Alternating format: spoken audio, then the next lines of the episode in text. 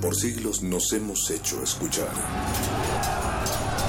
Nacimos como parte de esa inmensa mayoría.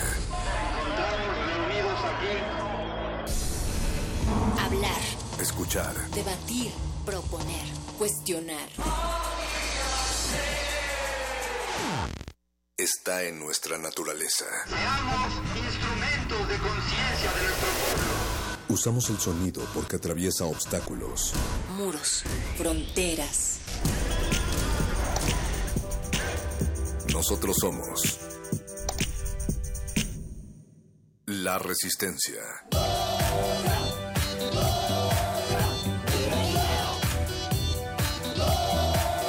Resistencia modulada.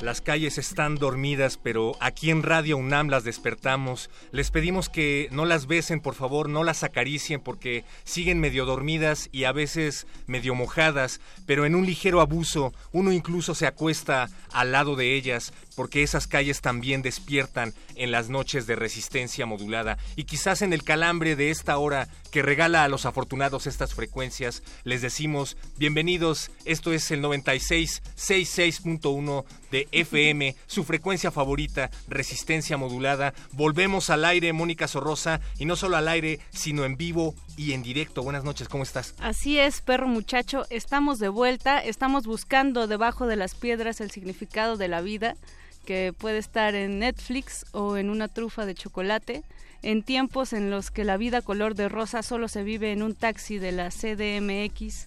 Vamos a hablar de religiones, de creencias y de cosas de sentidos diversos.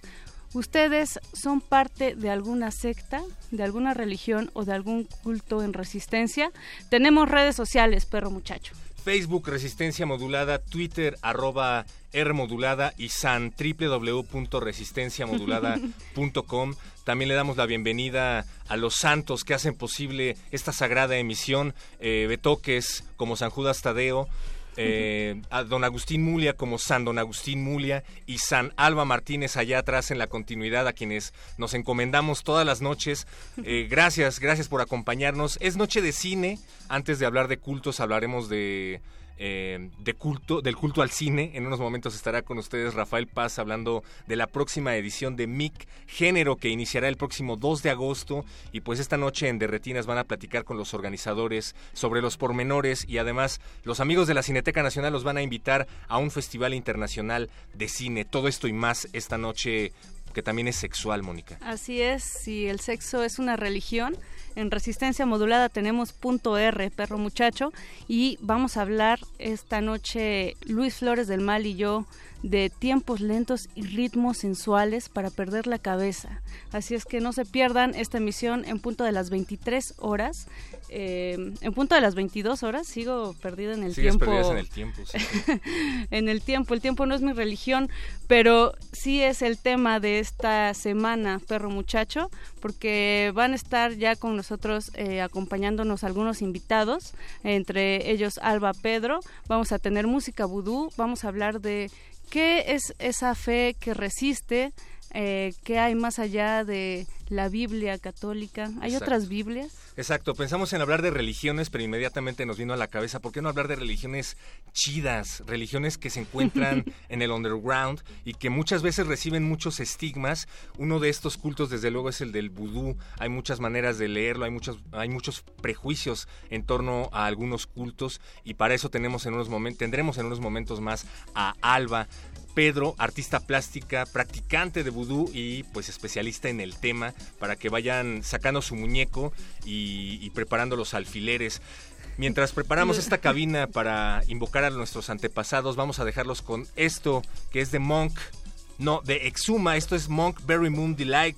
Tony McKay con nombre artístico Exuma de las Bahamas, conocido por su música casi inclasificable, una mezcla de carnaval, calipso, reggae y música africana. Sus letras tratan temas muchas veces relacionados a lo vea, una serie de prácticas de sincretismo religioso y místico que desde luego se relacionan con el vudú. ¿Te parece si lo escuchamos, Moni? Venga, esto es resistencia modulada.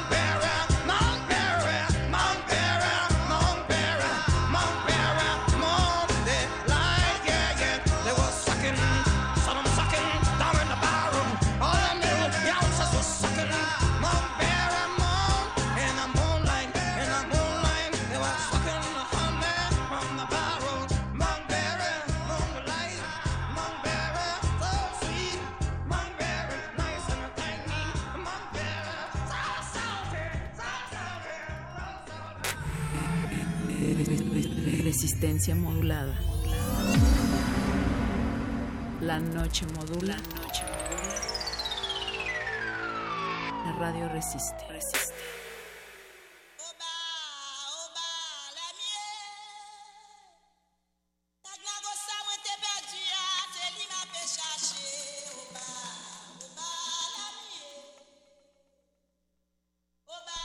Regresamos a Resistencia Modulada en el 96.1 de FM.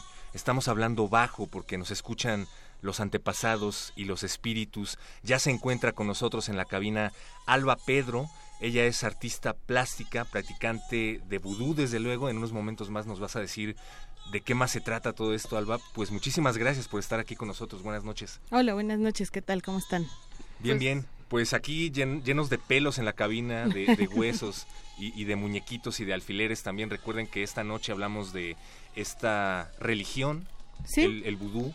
Justamente como religión, pero pues más este eh, no, no, tan popular, ¿no? Exacto. Que bueno, se nos vienen muchas cosas a la cabeza cuando hablamos de vudú. Se nos viene a la cabeza, no sé, el, el zombie, se nos viene a la cabeza la brujería, la santería, pero justamente queremos platicar de qué hay más allá, dónde está, de dónde proviene el estigma, qué es lo real de lo que vemos en la cultura popular del vudú y todo esto. Pero primero cuéntanos eh, cómo lo practicas y cómo es que te acercas a este, este culto. Bueno, mira, la primer parte de, la práctica será con una ofrenda. Normalmente hay que tener una ofrenda hacia los antepasados porque en el vudú lo que, pues digamos, a lo que se le reza será a tus mismos antepasados. Sí hay algunos dioses centrales que son como pues energías centrales que vienen, eh, bueno, digamos que son pues más grandes, ¿no? Pero a quien se le pide, a quien se le reza, a quien se le agradece, eh, bueno, pedir está mal, más bien como a quien se le agradece vivir o hacer algo bueno o malo, lo que sea, será justamente a tus antepasados, porque pues gracias a ellos es que estás aquí. Aquí no se pide, esto no es cristianismo.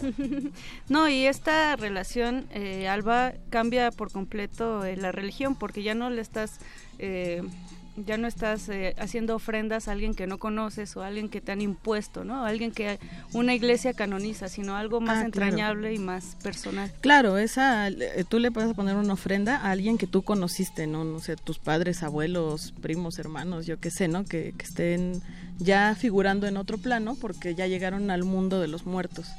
Entonces, en este mundo de los muertos hay un rey que es pues el rey de los muertos, se llama Barón Samdi y él es el que da permiso de que tu muerto pues vaya y te aconseje mediante sueños, lo puedas soñar, puedas seguir platicando con él, pues yo que sé, que sigan como en contacto, que esa línea de vida no se pierda.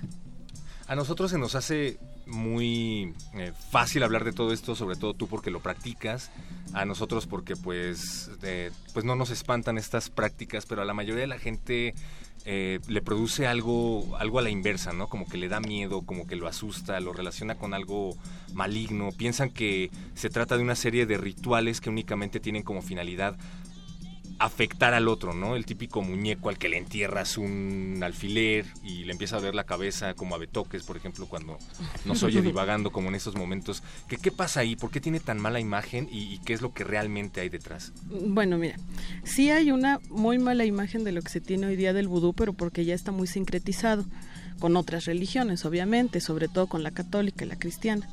Entonces, ¿qué, ¿qué, pasa al principio? Bueno, al principio siempre había como pues una, una forma de agradecimiento que era ah, sobre lo bueno y lo malo de todas las cosas.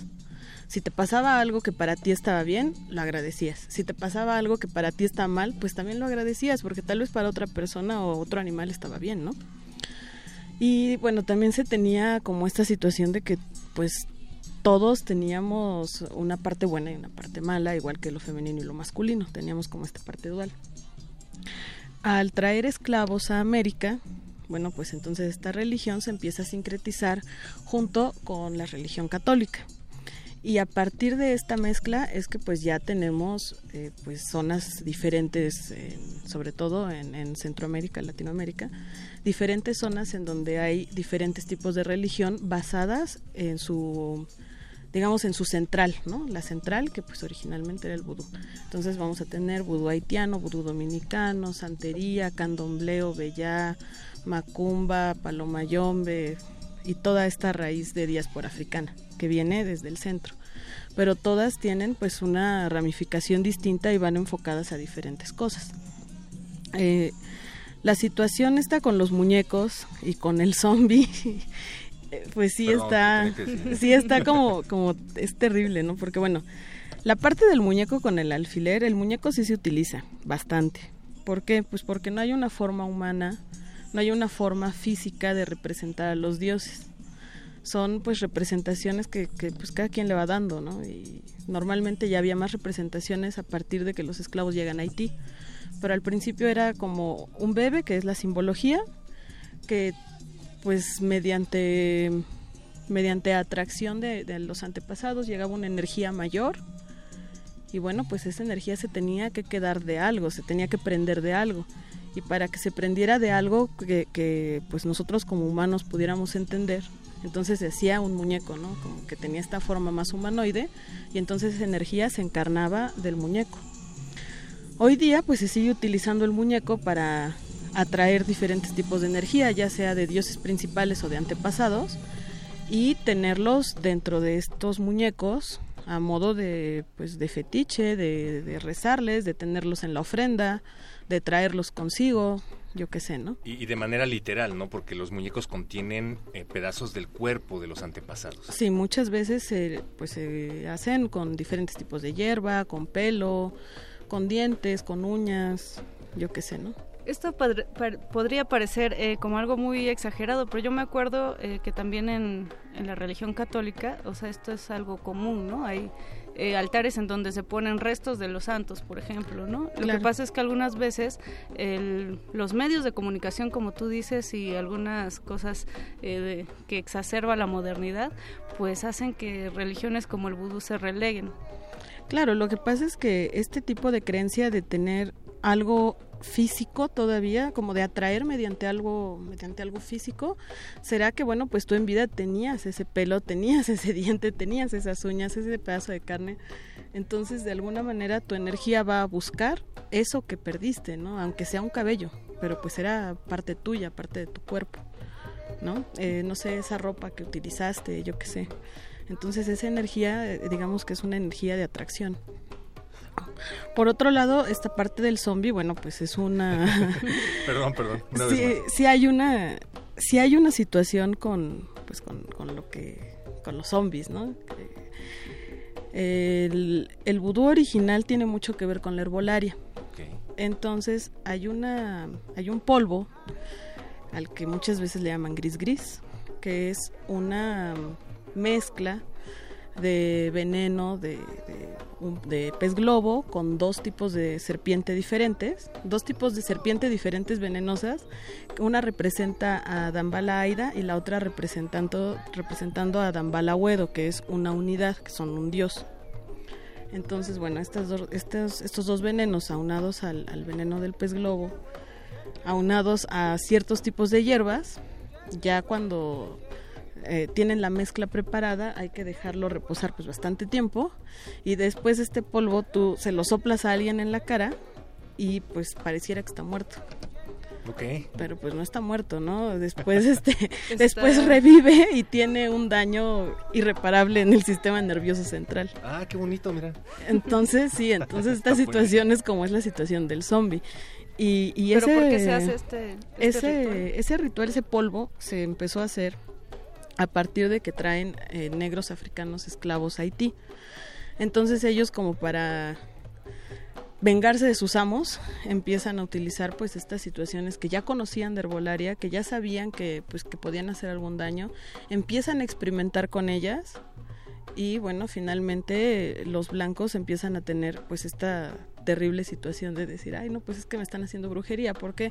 Pues porque se reunían, le agradecían a su Dios que, no sé, que el blanco de la casa se hubiera muerto, experimentaban sus cosas con herbolaria, las llevaban a casa de sus amos, se moría otro y bueno, volvían a hacer su ofrenda para agradecer que se habían llevado a, a otro ser malvado, ¿no? Entonces así el blanco pues se fue llenando de miedo de que pues era una situación que solo englobaba brujería y que solo tenía pues como esta situación de dañar. Pero es- eso está súper interesante porque está, o sea, ponen un estigma en una religión que es antisistémica, que trae todo, todo este bagaje de esclavitud por parte de Así es. unos sobre otros, ¿no? Así es. Entonces, bueno, eh, se fue dando así que, que se, bueno, que se, que se sobreentendiera que era como una situación únicamente de brujería o de daño, ¿no? De, de daño y prejuicio para otra persona. Y vas a practicar la religión que yo quiero que practiques además, ¿no? Exacto. También a partir de, a partir de que se les empieza a imponer, pues la religión católica, entonces es que se empieza a meter pues el sincretismo de lo africano con lo católico y pues así se da muchas veces la parte de la santería que ahí ya se creen en santos ¿por qué? pues porque es el dios principal que no tiene una forma física pero tiene ciertos elementos y esos elementos los maneja otro dios eh, de tipo católico y entonces pues lo, lo mezclan de alguna manera aunque no tengan nada que ver ¿no? Si uno maneja llaves y, el, y San Pedro tiene llaves, bueno, pues entonces la representación del Ejba será San Pedro. Pero únicamente pues por la, por, el, por la simbología de la llave, no porque tengan algo que ver, son totalmente diferentes. Además de la religión católica, ¿existe algún otro sincretismo que se haya dado con el vudú? Eh, sobre todo pienso ahora en, en esta eh, en esta cuestión de la narcocultura aquí en México, ¿no? Por decirlo así. Claro.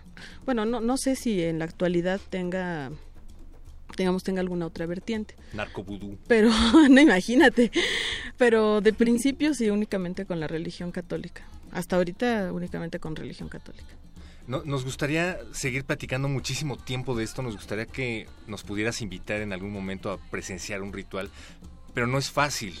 Eh, ¿Qué se tiene que hacer si alguien, por ejemplo, nos está escuchando y decide que está harto del catolicismo y que le interesa más bien ponerse en contacto con energías de antepasados a través de este tipo de rituales? ¿Se, se tiene que certificar de alguna forma? ¿Se tiene que acercar con alguien como tú, por Pues, ejemplo? pues mira, lo ideal sería hablar con alguien que, pues, que sepa acerca del vudú. Por otro lado, eh, no hay como, como algo tan establecido. Digamos, no hay una iglesia a la que acudir o no hay días específicos en los que hay que rezar, ¿no? Únicamente, pues, no sé, tener tu altar, eh, adorar a tus muertos, hablar con ellos, tratar de hacer meditación. Digo, es algo como muy sencillo, pero que te trae pues mucha tranquilidad, ¿no? De alguna forma eh, es como una situación mucho más espiritual que tener un día específico en el que hay que rezar y hacer ciertas cosas. Tú lo haces porque quieres. En el vudú hay, hay cosas que se, que se hacen y que se deben hacer pues nada más porque tú quieres hacerlo. No hay una Biblia que diga lo que debes hacer para No, no hay algo llegar que a... no hay algo que rija específicamente qué hacer, pero si tú lo quieres hacer de esa forma o si tú quieres ofrendar, pues lo vas a hacer.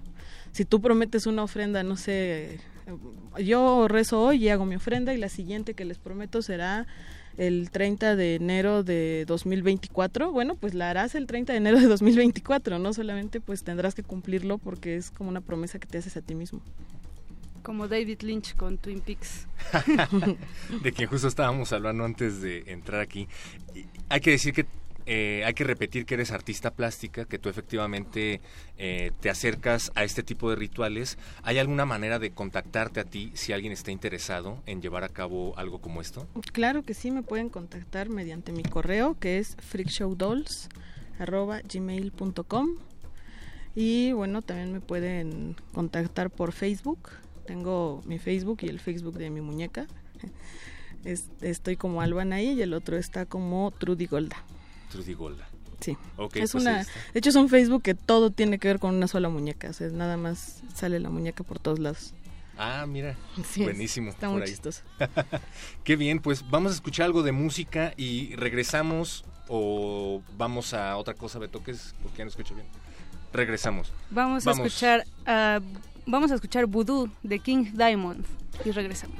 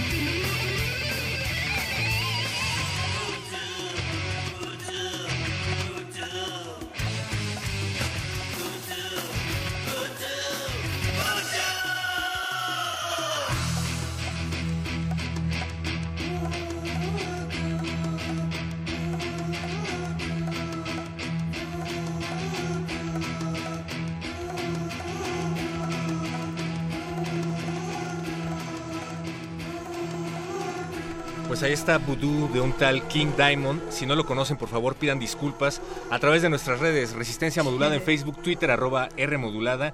Y pues muchísimas gracias, Salva Pedro, por habernos acompañado, por haber platicado con nosotros de no, todo al contrario, esto. qué bien que, que me invitaron y que se pueden despejar muchas dudas sobre la situación del vudú. Y sobre todo derribar paradigmas, ¿no? Claro, también. Ya para irnos despidiendo, nos ibas a platicar acerca de las tres familias que es necesario diferenciar y de la cual una de ellas tú formas parte, ¿no? Claro, mira, en el vudú hay tres, hay tres familias principales, digamos, de dioses principales a los que se les reza. Se les llama Petro, Gede y Rada.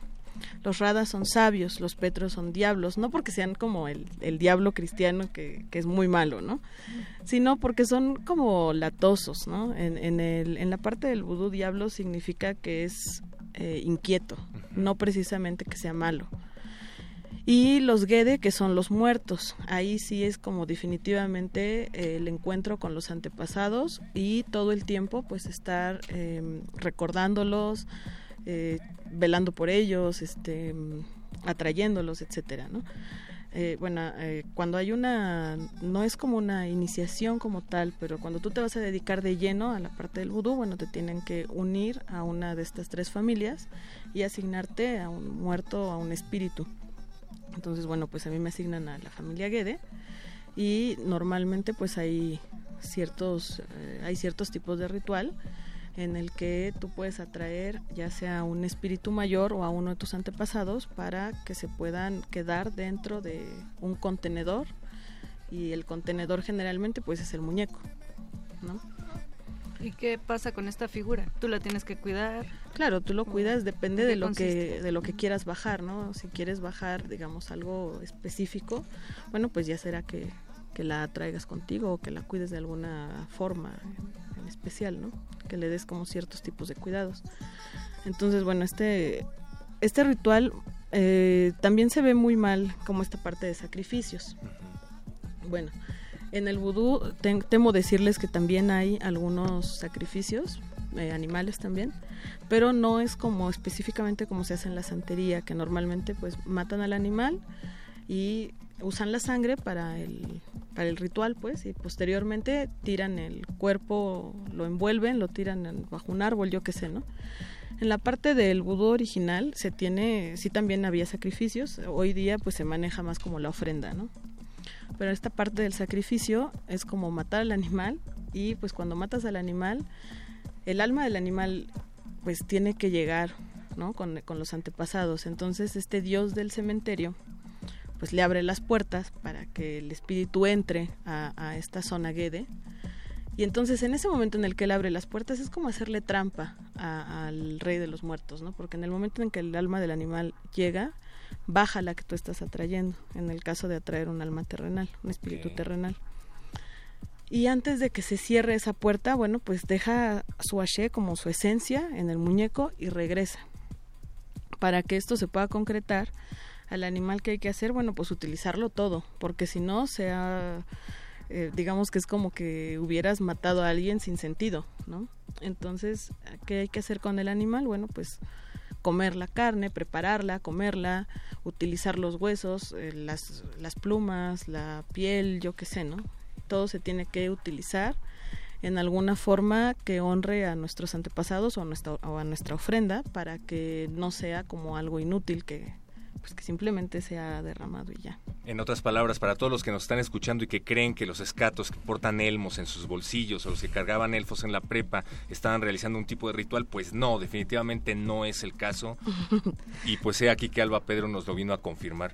Alba, pues muchas gracias una vez más por habernos acompañado esta noche. Ah, ya, se nos acabó el tiempo. Híjole, es muy cortito. Yo sé, así se ve el tiempo cuando nos divertimos. sí, hombre. Pero, pero si quieres saber más de esto, ¿nos puedes repetir una vez más las redes en donde pueden eh, ponerse en contacto contigo? Claro que sí, mi correo electrónico es freakshowdolls.gmail.com no sé si en la página eh, de, resistencia modulada tengan como algún link y bueno, pues ahí puede salir mi correo, no lo sé. Lo ponemos desde luego que sí. Y también pueden buscarme por Facebook, estoy como Alba Anaí y tengo, bueno, ese es mi Facebook personal, pero me pueden mandar un mensaje. Y también pueden encontrarme en el Facebook de mi muñeca, ese sí, ese sí lo respondo, está como Trudy Golda, Trudy con Y y Golda. Perfecto, pues Salva Pedro, muchísimas gracias. Vamos a seguir hablando del tema con José Gil Olmos, así que no se despengue. Esto es resistencia modulada.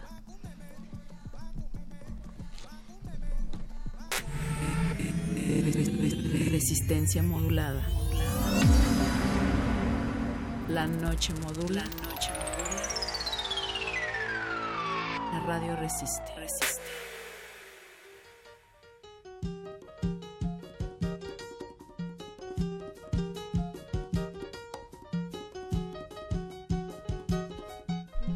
Seguimos en Cultos en Resistencia y ya tenemos en la línea a nuestro otro especialista. Se trata de José Gil Olmos. Él es colaborador de diversos medios, entre ellos La Jornada, Proceso, autor de libros como Los Brujos del Poder y más recientemente Cultos en México, La Santa Muerte, La Virgen de los Olvidados y Santos Populares, la fe en tiempos de crisis. Buenas noches, José.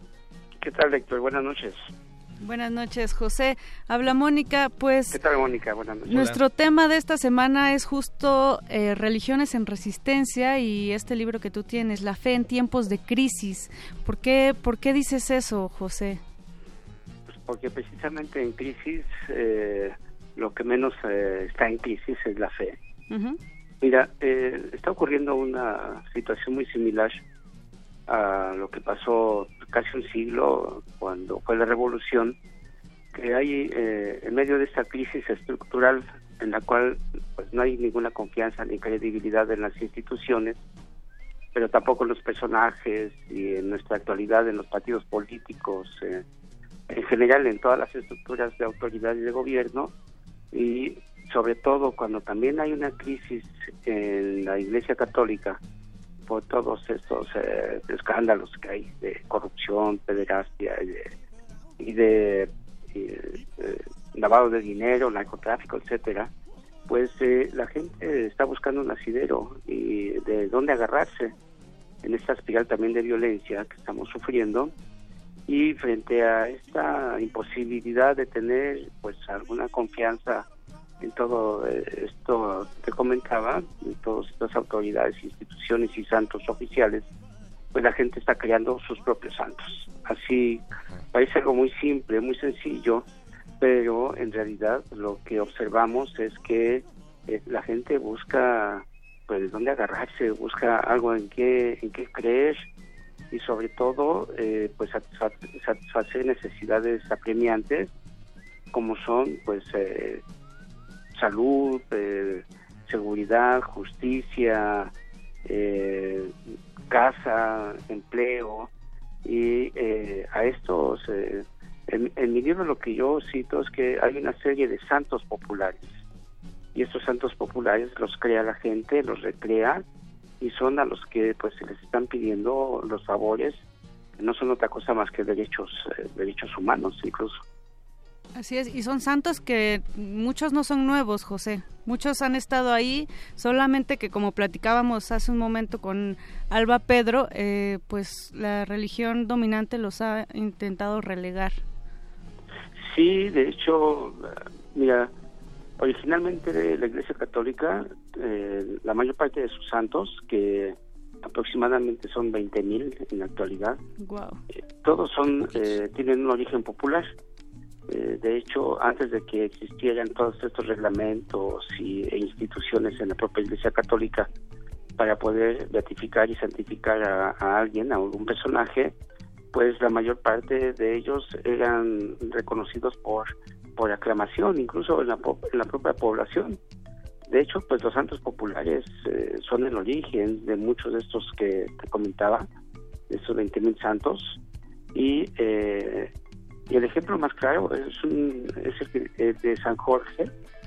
San Jorge es el patrono de varios países de Europa del Este y no hace mucho la Iglesia Católica lo desconoció y lo desconoció por una simple razón, porque según la historia eh, religiosa, San Jorge eh, era el santo que luchaba contra los dragones. Pues, eh, como los dragones no existen, este, salvo en esta este, guerra de tronos, ¿no? pues entonces la Iglesia Católica dijo que pues que no, que no existía, ¿no? Y que San Jorge pues tampoco que tampoco tenía ningún sentido pero después pues hubo muchas protestas de la gente y la Iglesia Católica lo que hizo fue reconsiderar y dijo, ah, lo que pasa es que el dragón es eh, es una metáfora de, del mal y entonces pues San Jorge regresó, ¿no? Y así vemos, por ejemplo, en el caso de México, que hay muchos de estos personajes históricos como Benito Juárez, Pancho Villa o Emiliano Zapata, o personajes que fueron cobrando importancia en el paso de los años, como Jesús Malverde, que fue un personaje que nace en principios del siglo XX, o eh, Juan Soldado, que fue un, soldado que ejecutan en Tijuana en 1938, o la Niña de Santa Cabora, que también en principios del siglo XX, pues incluso fue el estandarte de la rebelión de los, de los indios mayos, o la Santa Muerte, cuyo primer registro es en 1792 en el pueblo de San, de San Luis de la Paz, Guanajuato, donde sorprenden a un grupo de, indígenas rezándole a una calavera que pues ya le llamaban Santa Muerte y que le pedían lo que le siguen pidiendo ahora, protección. Entonces pues vemos que todos estos este santos que ha ido creando la gente pues van cobrando vigencia de acuerdo y en el contexto a una crisis estructural que estamos este, viviendo. Exacto, hay, un punto en común que es el de la religiosidad eh, que buscan los desprotegidos, ¿no? Los, los sectores vulnerables. Pero ¿qué pasa cuando esta religiosidad no solo se relega a la pobreza? ¿Qué pasa cuando personas como Peña Nieto estudian en escuelas religiosas o Felipe Calderón, que es altamente católico, o García Luna, que hacía rituales, ¿no? Eh, como tú planteabas en alguno de tus textos antes de salir a uno de sus operativos. ¿Qué pasa con ese fenómeno? Pues mira, pasa que este tipo de fenómenos religiosos y de creencias no tiene una diferenciación ni tanto ideológica, política, religiosa o de pues de clase económica. Eh, creo que estamos frente a uno de los fenómenos eh, de la humanidad que tiene pues eh, yo creo que millones de años y que tiene mucho que ver con al final con los miedos y con la necesidad de tener confianza y seguridad digo así así es como nacen no los, dioses por así decirlo y después los santos como una necesidad de los seres humanos de tener esta confianza. Mira te voy a poner un ejemplo eh, y que además remite a películas que lo, reflejan no en esa película de los 300 eh, recordarás que a Leónidas le piden pues, que, se, que se rinda no y él antes de tomar una decisión va con los céforos y los sí, no hacen otra cosa más que los brujos, ¿no? Que le cobran dinero para hacer un ritual y que le ayudan para tomar una decisión. Eso mismo pasaba también con los romanos. y resulta que los éforos eran corruptos además, como recuerdo, bueno, pues creo que es parte de la historia de todo esto también, ¿no?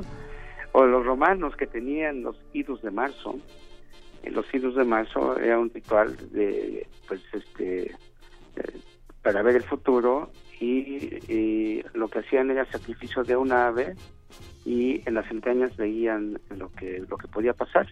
El, eh, el, pasaje histórico más claro de esto es el de Julio César, cuando cuando este, le hacen el ritual de los siglos de marzo y le dicen que no vaya al Senado porque lo van a matar y bueno, pues ahí queda registrado en la historia, ¿no? Pero los egipcios, los nazis tenían este tipo también de creencias. En una en una parte de, uno de mis libros, de esta investigación que hago, y que se titula Los brujos del poder, le doy una un, también un lugar especial a, eh, a, otros países para pues para explicar y para decir que este fenómeno no es de países subdesarrollados, ¿no? ni tampoco de pueblos ignorantes. El caso más eh, claro es el de François Mitterrand, que cuando estaba la guerra del Golfo Pérsico, él eh, pues consultó a una astróloga que se llamaba se llama Elizabeth Tessier y a ella le preguntaba que si podía que si Francia podía entrar o no a esta guerra y casi al mismo tiempo no bueno no casi sino al mismo tiempo en Estados Unidos Ronald Reagan tenía también a un grupo de astrólogos que le había puesto su esposa Nancy Reagan y que ellos habían pues hecho un calendario con pintaban los días de colores y de acuerdo al color es como tomaban decisiones. O sea, estamos hablando de las superpotencias que también tienen en sus gobernantes este tipo de creencias.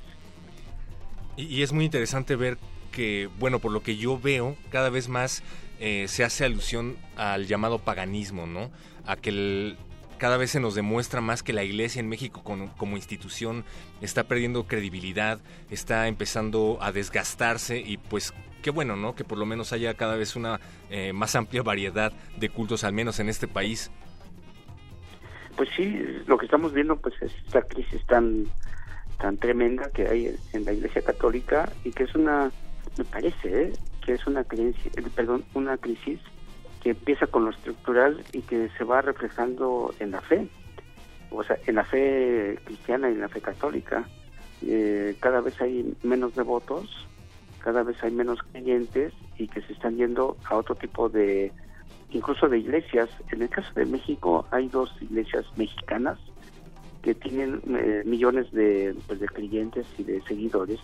Uno se llama La Luz del Mundo, que nace en, la ciudad de Guadalajara, y otro que se llama Los Mariano Trinitarios Espiritualistas, que tienen eh, su sede aquí en la Ciudad de México y tienen pues eh, pues algunas iglesias en varias partes del país y son millones de personas que están pues eh, están en estas iglesias y están siguiendo otro tipo de parámetros eh, totalmente distintos a los de la iglesia católica. Así es José Gil Olmo sin embargo tú crees que es importante creer tú en qué crees pues mira te va a parecer una una retórica no pero en estos eh, en estas situaciones de una de una crisis tan fuerte que estamos viviendo en México tan solo si lo si lo comparamos históricamente desde 1926 al 29 que fue la guerra cristera según el historiador Jan Meyer hubo aproximadamente entre 150 y 200 mil muertos en una década en México a partir del 2006 a la fecha y pongo 2006 porque fue cuando Felipe Calderón declaró la guerra contra el narcotráfico. La guerra. Pues, este eh, ha habido a más de 200 mil muertos, hay una cifra eh, extraoficial de 50 mil desaparecidos, eh, igualmente una cifra que va de entre 350 a 500 mil desplazados por, por la situación de violencia. Entonces, cuando uno como reportero, cuando vas a, cuando viajas y cuando comienzas a ver esas historias tan terribles de muertos y desaparecidos en todo el país, cuando vas a las comunidades, pueblos y ciudades donde la inseguridad es la que reina, ¿no? y cuando miras también hacia el poder político, este, pues encarnado, por así decirlo, en los partidos, en las instituciones y eh, en los propios gobernantes, pues lo único que a veces te queda, pues es esta esta fe, ¿no? Esta fe en el cambio, pero también en una esta fe no se no se no nace digamos de manera espontánea, sino que es producto de todo un trabajo. Y me refiero a que a, la esperanza, ¿no? La esperanza que debe existir, me parece, en todos y cada uno de nosotros. Pero esa esperanza se construye. O sea, no va a venir un Mesías, no va a venir López Obrador a salvarnos, ¿no? Ni va a venir ningún candidato, ningún partido, nadie, nadie. No, y qué bueno. sino, sino más bien creo que, eh, como te decía, que esta fe en la construcción de la esperanza es lo que para mí no este nos debe de mantener es súper importante esto que nos comentas, José Gilolmo, sobre todo eh, por tu trabajo como colaborador de medios como La Jornada y Proceso, toman un significado verdaderamente importante. Así es. Pues, pues sí, digo, estamos en una crisis tan, tan, tan fuerte, ¿no? Que ah, pues ahora eh, nos da miedo salir a la calle, hemos cambiado nuestras conductas, ¿no? Ya salir a una fiesta a altas horas de la noche ya tenemos tenemos que pensarlo dos veces. Hay ciudades donde de hecho ya no hacen fiestas, nuestra conducta y nuestras relaciones, eh, nuestras relaciones sociales. Ahora hasta manejar en la calle porque te mueven literalmente el piso, ¿no? Y te caes al abismo. José Gil, pues, pues muchísimas gracias. Les recomendamos, por favor, que se acerquen a, su trabajo, el último libro que acabas de publicar, Santos Populares, la fe en tiempos de crisis. Eh, ¿En dónde lo pueden encontrar, José? Pues mira, este, este es un libro que está en todas las librerías. Eh, lo, lo hizo, lo editó eh, Penguin Random House, que es la editorial con la que he venido trabajando desde hace ocho años, nueve años y este pues está parece que está funcionando bastante bien porque nos explica un fenómeno religioso muy actual y que aparentemente no tiene mucha importancia, pero que si tú vas sumando a los eh, fervientes de todos estos santos populares, hablamos, hablamos de millones, millones de mexicanos que buscan en la fe lo que no encuentran en la realidad. Mira, es tan paradójico esto que imagínate que a principios de siglo XXI, la muerte es una esperanza de vida. Y me refiero a, esta, este culto de la Santa Muerte. Sí, sí. Imagínate. nos dejaste sin palabras con esa reflexión, en verdad. José Gil Olmos, pues muchísimas gracias una vez más. Acérquense a su trabajo, eh, reportero, colaborador de diversos medios, entre ellos Proceso y La Jornada. Gracias por tomarnos la llamada esta noche. Al contrario, estamos pendientes. Muchas pues ahí estamos, Mónica Sorosa. Hasta luego, Mónica. Hasta luego. Gracias a todos los que estuvieron del otro lado de la bocina. Quédense porque seguimos con Derretinas y mientras los dejamos con esta canción que se llama Me and the Devil Blues, yo y el blues del diablo de Robert Johnson e interpretada por Eric Clapton. Esto es Resistencia Modulada a través de Radio UNAM.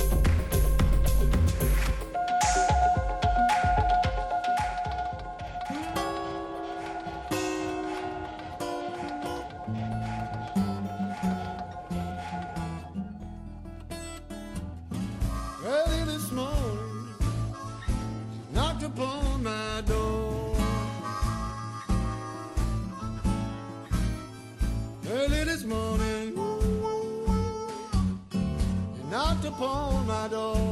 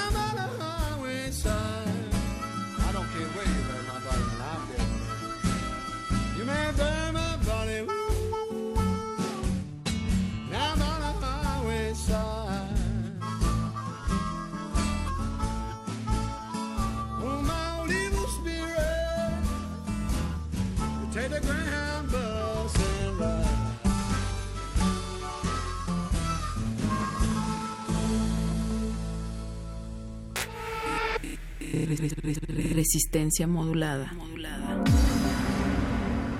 La noche modula. La radio resiste.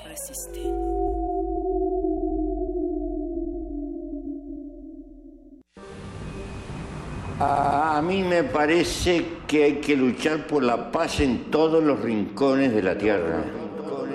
Que la guerra es un recurso prehistórico y que la humanidad tiene los medios y hay que luchar porque los tenga de solventar nuestras contradicciones y nuestros conflictos en paz.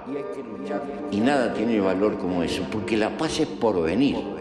Cada madrugada amanece y la vida es por venir, y la vida es por venir. Y es tan hermosa la vida, y es tan hermosa la vida que hay que defenderla y hay que quererla. Porque la paz es por venir. Pero agrandar el abrazo nos multiplica. Cuando uno vive para cobrar cuenta, para la venganza, para lo que le deben, para lo que le hicieron, no se termina nunca más como el loco que está dando vuelta a la columna. Resistencia modulada. Toma un lugar. Aquí hemos venido a observar con los oídos. La imagen no es una idea fija. Se ajusta a todas las visiones y todos los géneros. Miremos y discutamos. De retinas. Un horizonte sonoro para vivir el cine. De, retinas. Yo no quiero eso,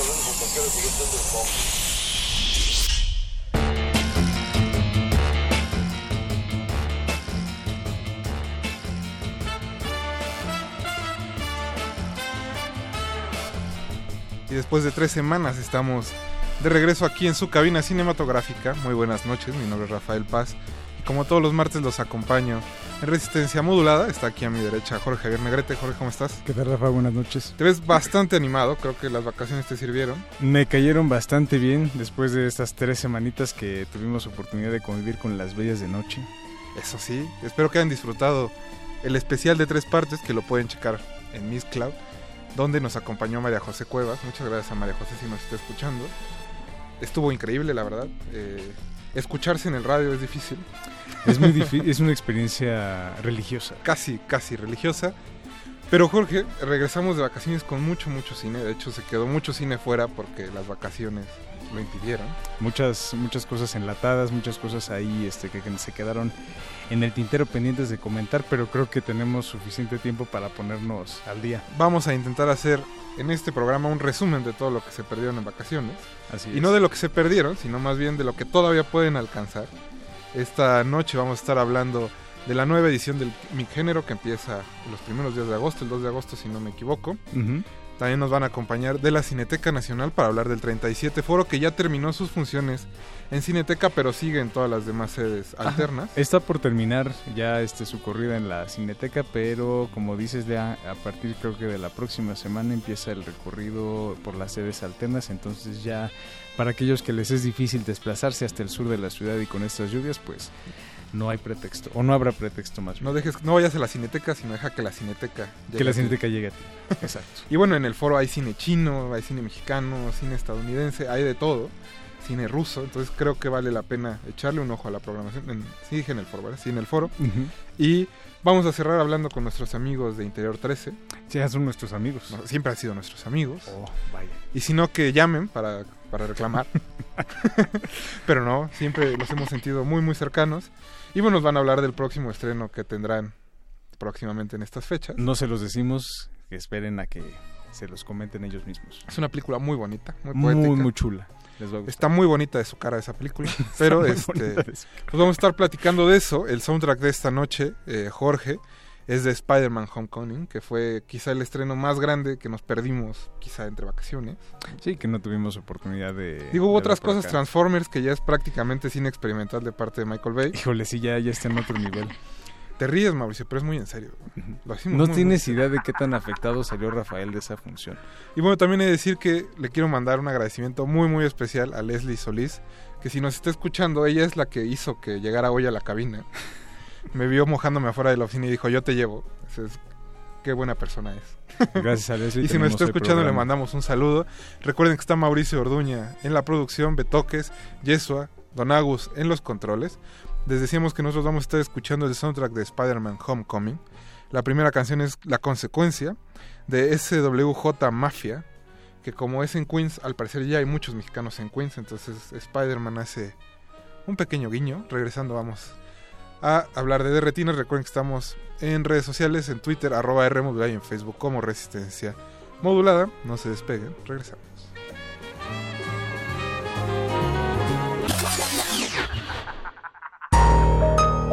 Better watch your move, la consecuencia.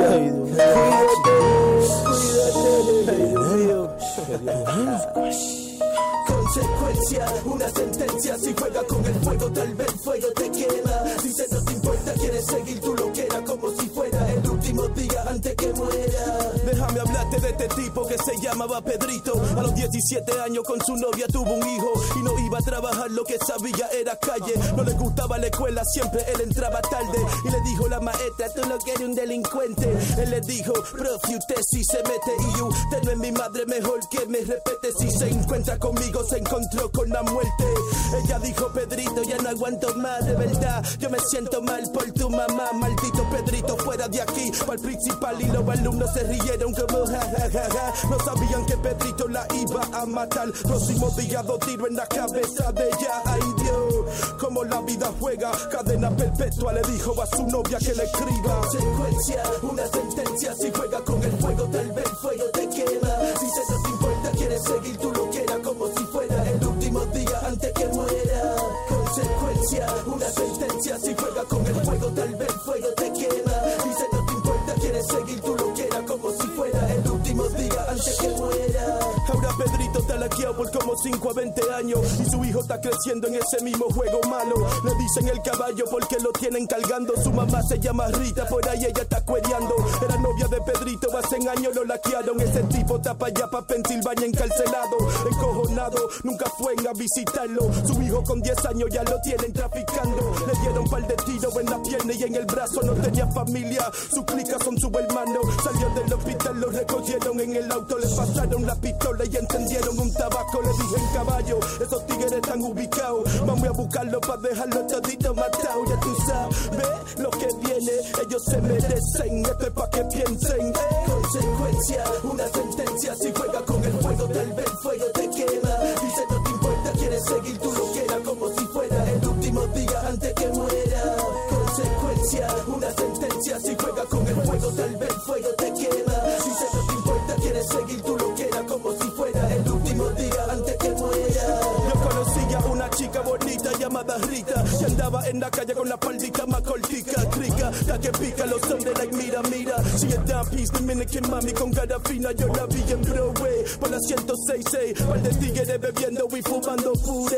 Esa misma noche a las 10 la vi con Ariel, estaba con Robert ayer y Paquito Bandiel. Ella le gustaba la vida loca, se metió con un grupito que le gustaba coca y lo metían todos los días. Yo sabía porque era el que le vendía, no es mentira. No me sentía bien con eso, pero hoy en día hay que buscarse los pesos. Naguito, guito, y ahora Rita Talita terminó con heroína y salió positiva del SIDA. Consecuencia, una sentencia. Si juega con el fuego, tal vez el fuego te quema. Si se no te importa, quieres seguir tu loquera como si fuera el último día antes que muera.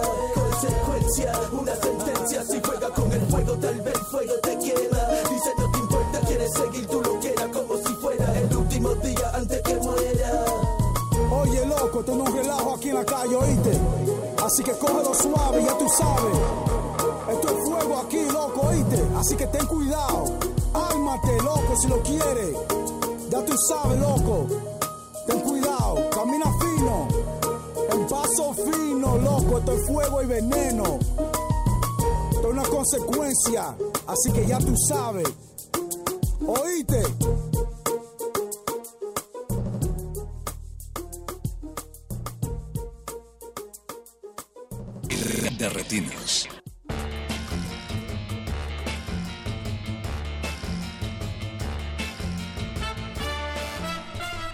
Ya estamos de vuelta en su cabina cinematográfica y como les decíamos al inicio del programa vamos a hablar de mucho cine, pero no solo de cine, sino de la nueva edición de la Muestra Internacional de Cine con Perspectiva de Género, Mi Género, que empieza el 2 de agosto en la Ciudad de México y durará hasta el 21 de septiembre.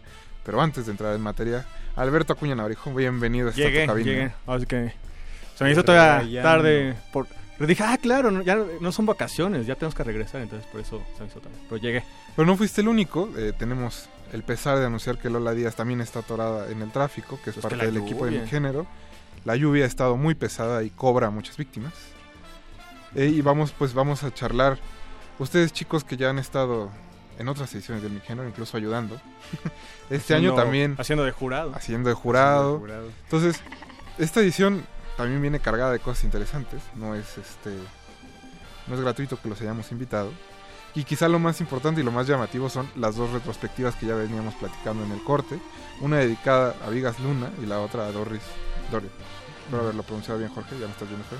No, no, no, lo pronunciaste muy bonito. Como siempre. Pues siendo un alemán, diría que no, pero bueno. Aquí en México sí pronunciaste. Bueno, disculpen. Uno así. Pero lo interesante no es tanto cómo se pronuncia, sino que viene a la. Ciudad de México. Y que va a dar un taller de escritura creativa.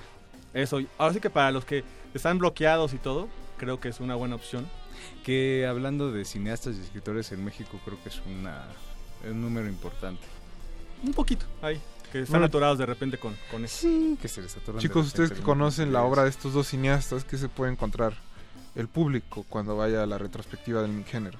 Bueno, pues hablando de un cineasta como Vigas Luna, creo que sus películas más conocidas son Caniche, si no me equivoco.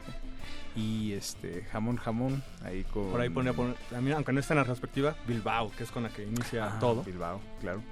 Pero este, quizá el público lo puede ubicar más por estas dos películas. Caniche, que es como uno de esos eh, clásicos del cine underground para principiantes, de los que de esos que vas a pedir como a, eh, a uno de a uno de los puestos ahí, este Malderas o cualquiera de sus O sucursales. con Juan Eladio ahí en el Chopo. Juan Eladio ahí en el Chopo. Y este, claro, por supuesto, Jamón Jamón, que todos tuvimos oportunidad de ver en eh, televisión de paga en los años 90 y que también fue material de muchos eh, De muchos sueños- emociones. de muchos sueños inquietos. Yo diría sueños, emociones. sueños inquietos. Exacto, así dejamos. yo. Así Estás dejamos. cruzando la línea. Perdón. Tú esperabas hacia las 12 de la noche, ya va a ser jamón jamón, Golden Choice. Ya va a ser jamón. Chicos, chicos, chicos, chicos, chicos. Que no finja los radioescuchas, también lo hacían ellos.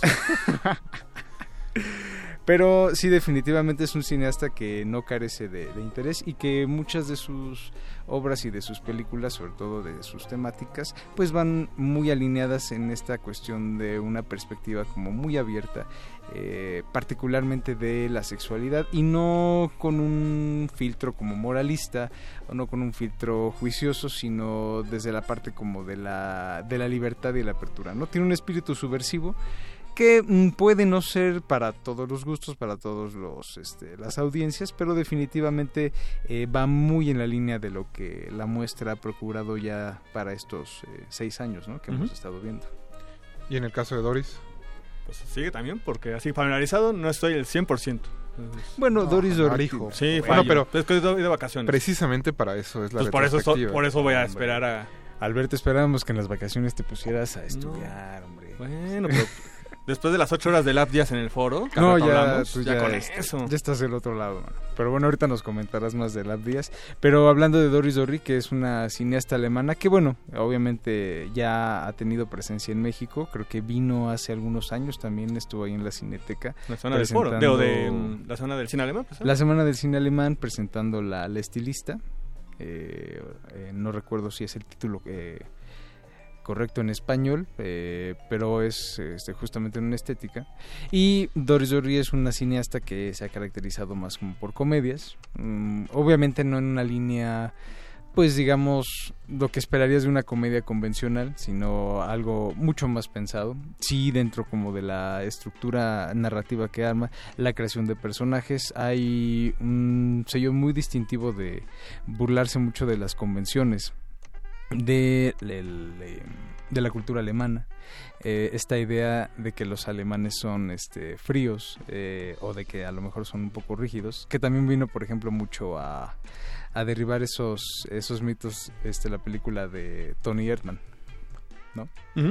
De, de hecho, sí, es un humor como muy raro. O sea, que posiblemente eh, para gente que también se sacó de onda con Tony Herman, posiblemente ya saben más o menos por dónde puede ir este el humor de Doris Dorry, ¿no? Con, Sí. con las cinco películas que van a poner. Exacto. Y bueno, obviamente eh, también hay por ahí un este un ciclo de este de memoria, cine y memoria, pero creo que vamos a poder platicar de ese Lo vamos a revisar regresando del corte, Jorge. Todavía hay tiempo, todavía hay hay tiempo. Hay un poquito de tiempo. Vamos a ir a otro corte musical. Recuerden que estamos escuchando el soundtrack de Spider-Man Homecoming o de Regreso a casa, como le pusieron aquí. si no de regreso a casa, que bueno, no tiene nada que ver. No, porque es de un baile, pero bueno, Es eso baile. es ya otro detalle. Vamos a escuchar a Buena Vista de Sonideros de Verdad. Mau, venga de ahí. De retinos.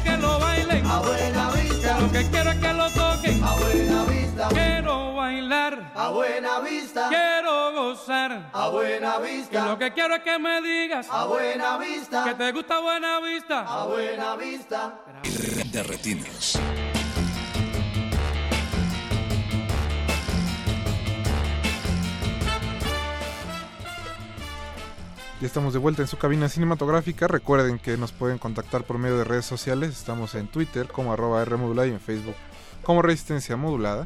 Y pues Lola Díaz González sí llegó aquí a nuestra cabina. Lola, bienvenida. Muchas gracias, gracias por la invitación. Sí, sí, llegué tarde, un poco mojada. No, es que el clima está inclemente. Pero llegué. Pero qué bueno que llegaste. Antes de que eh, de entrar, al- digo más bien, en el bloque anterior ya estuvimos hablando un poco de las retrospectivas que tendrá mi género este año. Tú nos dices que tendrán en realidad también muchas charlas y que es quizá lo más atractivo de la muestra. Pues sí, bueno, hay un montón de cosas en la muestra y en el tour, o sea, no nada más aquí en la Ciudad de México, sino en otras ciudades del país. Pero como parte de, de lo que está haciendo mi género es también fortalecer el área pues de formación e industria eh, con perspectiva de género y que hable en torno a los derechos humanos.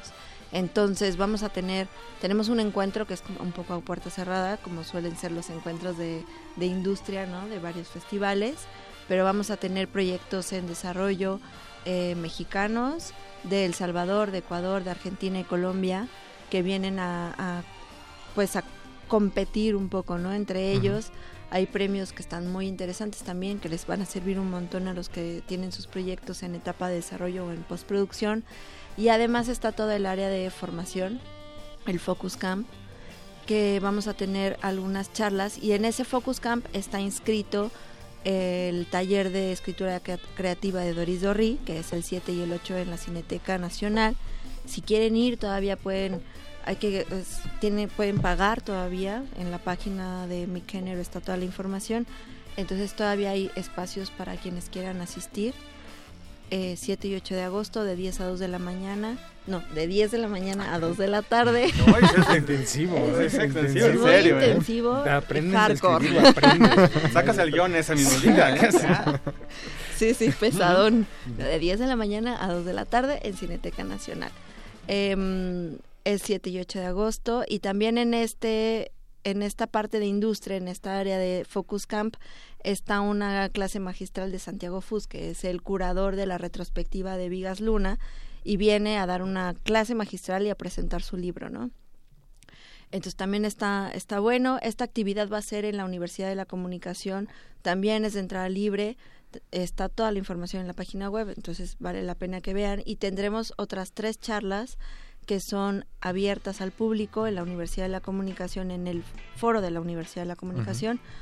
Eh, una es de found footage, reapropiación y archivo, que creo que es un tema que está ahorita bastante en boga, eh, incluso todo lo que se habla del cine experimental y por qué es importante seguir filmando eh, en análogo, por qué es importante tener resguardar los, las películas y tener archivo de lo que estamos haciendo, sea digital o en fílmico, porque si se nos, si tienes tu película en una USB y se te jode la USB, sí. ya valió, ¿no? Claro. Entonces hay que tener respaldo de las cosas, no nada más por, por el cine, pues por todo de todo, pero es importante hablar de por qué es importante mantener este archivo de, de, de, lo fílmico porque además es un registro histórico, ¿no? De un momento social, de cómo se hacen las cosas, de, de cómo se produce el cine.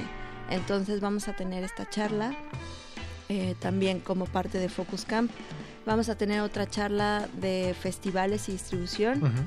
En ella van a estar Geminiano Pineda, Orelí Dupir y Bianca Fontes los tres son súper conocedores, como ya saben, del, del tema. Entonces bueno, creo en que Aureli es muy conocida en esta cabina. Exacto. es de casa. Es de casa. y bueno, Geminiano, que es el director de distribución de Cine Caníbal. Y Bianca ha pasado por distribuidora como Mantarraya y ahorita está haciendo cosas de manera independiente como agente de festivales para películas y ¿Esto qué quiere decir? Que tu película puede caber mejor en ciertos festivales que en otros. ¿Por qué? Porque así cada festival está dirigido a cierto tipo de público, uh -huh. ¿no? No es lo mismo entrar o pensar en entrar a un mi género que a un Docs MX. Entonces hay que saber reconocer esas cosas y esta charla es para eso. No nada más en festivales nacionales, sino internacionales, ¿no? Tener muy claro que hay películas que son que tienen como un corte específico para cierto festival o si es cortometraje igual te conviene meterlo a un festival que es tal cual para cortometrajes o, y ser muy realistas. No todas las películas son para Cannes, no todas son para Locarno, entonces tratar También de... conocer los criterios de cada uno de los festivales. Exacto. Uh -huh. Y de pronto si tu película puede festivaler en festivales más chicos, tampoco está mal, ¿no? y también abrirnos los ojos si hay festivales súper interesantes en, en Asia y de pronto creo que eso es a lo que menos nos aplicamos. Uh -huh. También eso vale la pena, ¿no? Hablar de, de, ese punto y cómo distribuir tu película, si es más para, eh, no sé, de pronto hacer estas cosas digital y en salas. Tampoco todas las películas son para Cinépolis y Cinemark. Uh -huh. Entonces, por ahí jugar un poco con eso, creo que para eso está la charla y tendremos otra charla que es para hablar sobre los laboratorios, eh, encuentros de coproducción, work in progress, todo esto que es como más de industria también es importante porque hay un montón de, de gente que está haciendo cosas y luego no sabe cómo aplicar y a dónde aplicar a fondos y a laboratorios que pueden ayudarte para desarrollar tu película, para concluirla, para hacer la postproducción. Y en esta charla van a estar Inti Cordera, eh, Lorena Rosete y Ana Zamboni que ellas dos estaban, bueno, Lorena Rosete estaba antes en el Doculab en Guadalajara y ahora Ana Zamboni se queda dirigiendo esta parte de Doculab y el Talent Campus de Guadalajara, que es parte del Talent de, de Berlín, ¿no? Entonces tiene un montón de, de credenciales también buenas esta charla para, para hablar sobre estos temas. Lola, antes de que se nos acabe el tiempo, ¿dónde pueden checar nuestro radio escuchas? Sus redes y la programación completa de Mi Género. Mi Género en la página micgénero.com y estamos en redes sociales como Mi Género, en Twitter, en Facebook. Eh, también está ya toda la programación arriba, entonces pueden checar también. Vaya, la programación está, bastante interesante, pero sí también hay de dónde escoger, ¿eh? Sí, sí, sí. Hay, varias secciones. Intensiva. Y bueno, la inauguración es el 2 de agosto. También los esperamos ahí en el Teatro de la Ciudad. Eh, todavía hay lugares, tienen que registrarse. Ahí está todo en las redes, pueden eh, pues consultar toda la información ahí. Y hay un montón de funciones al aire libre. Este, no sé, en Iztapalapa también, ¿no? Que luego también eso es importante porque muchos festivales se quedan nada más en el centro Roma Condesa. Y bueno, aquí estamos abarcando otros espacios, no nada más de la ciudad, sino del país, ¿no? En Puebla, en Veracruz, en Guadalajara. esperen pronto el tour en cerca de su ciudad. Así es. Todo está ahí en la página web. Lola, muchas gracias por haber venido hoy. A ustedes, muchas gracias y nos vemos pronto. Nosotros vamos a seguir en Derretinas, vamos a ir a un corte musical, vamos a escuchar Brisket Pop de Los Ramones, que es también parte del soundtrack de Spider-Man de Regreso a Casa. Regresamos. Derretinas.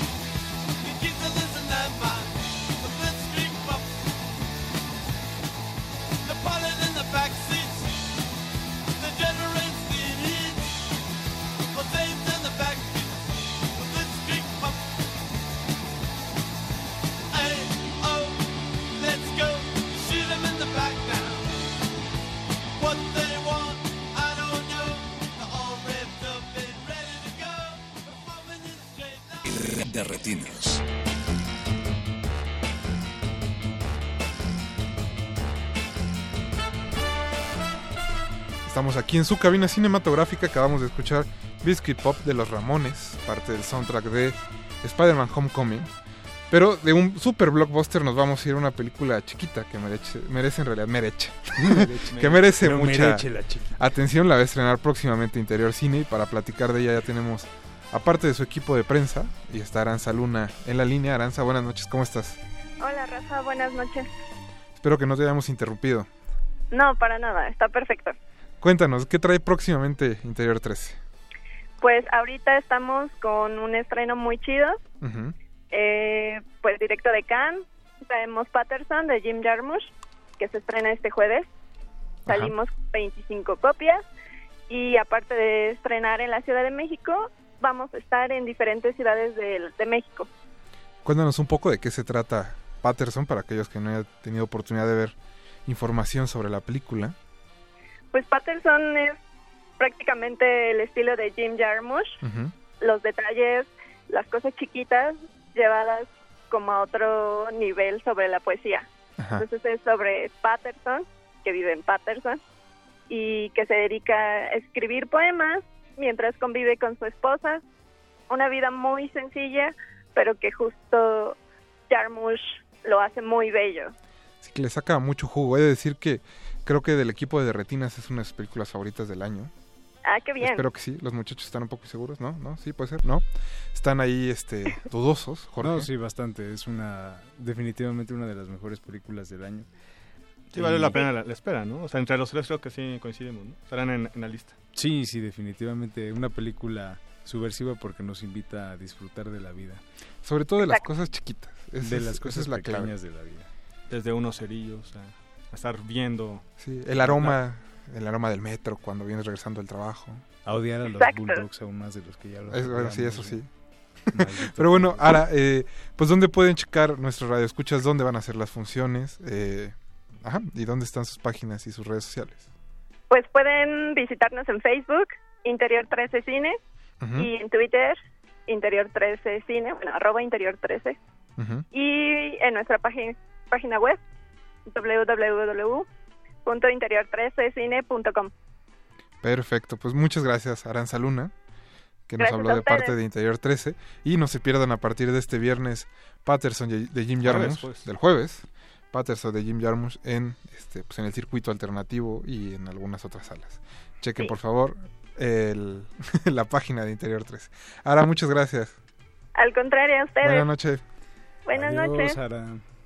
Nosotros vamos a seguir con el de retinas, pero antes de pasar con nuestros amigos de la Cineteca de la UNAM vamos a escuchar un poco más de música, que este es un clásico, así que le gusta a Ricardo Pineda. y a ustedes también me imagino por la cara que están haciendo. Vamos a escuchar Oh Yeah de J-Lo. No de esa J-Lo, Betoques, porque ya estás muy emocionado. Betoques No, no, no, no es de, no es de Jennifer López. Ah, Cumplió ¿no? 50 años, dice Es que el señor Betoques, es, Mauricio. Betoques es más fan de Selena que de Sí, sí, sí. López. Pero, pero ¿por qué es millennial? Sí, O sea, vele la cara. Sí, sí, sí. Trabajaba en Ibero. O sea, por supuesto. Nosotros vamos a ir a un corte musical y regresamos Desde con la. Cineteca Nacional. No se despeguen.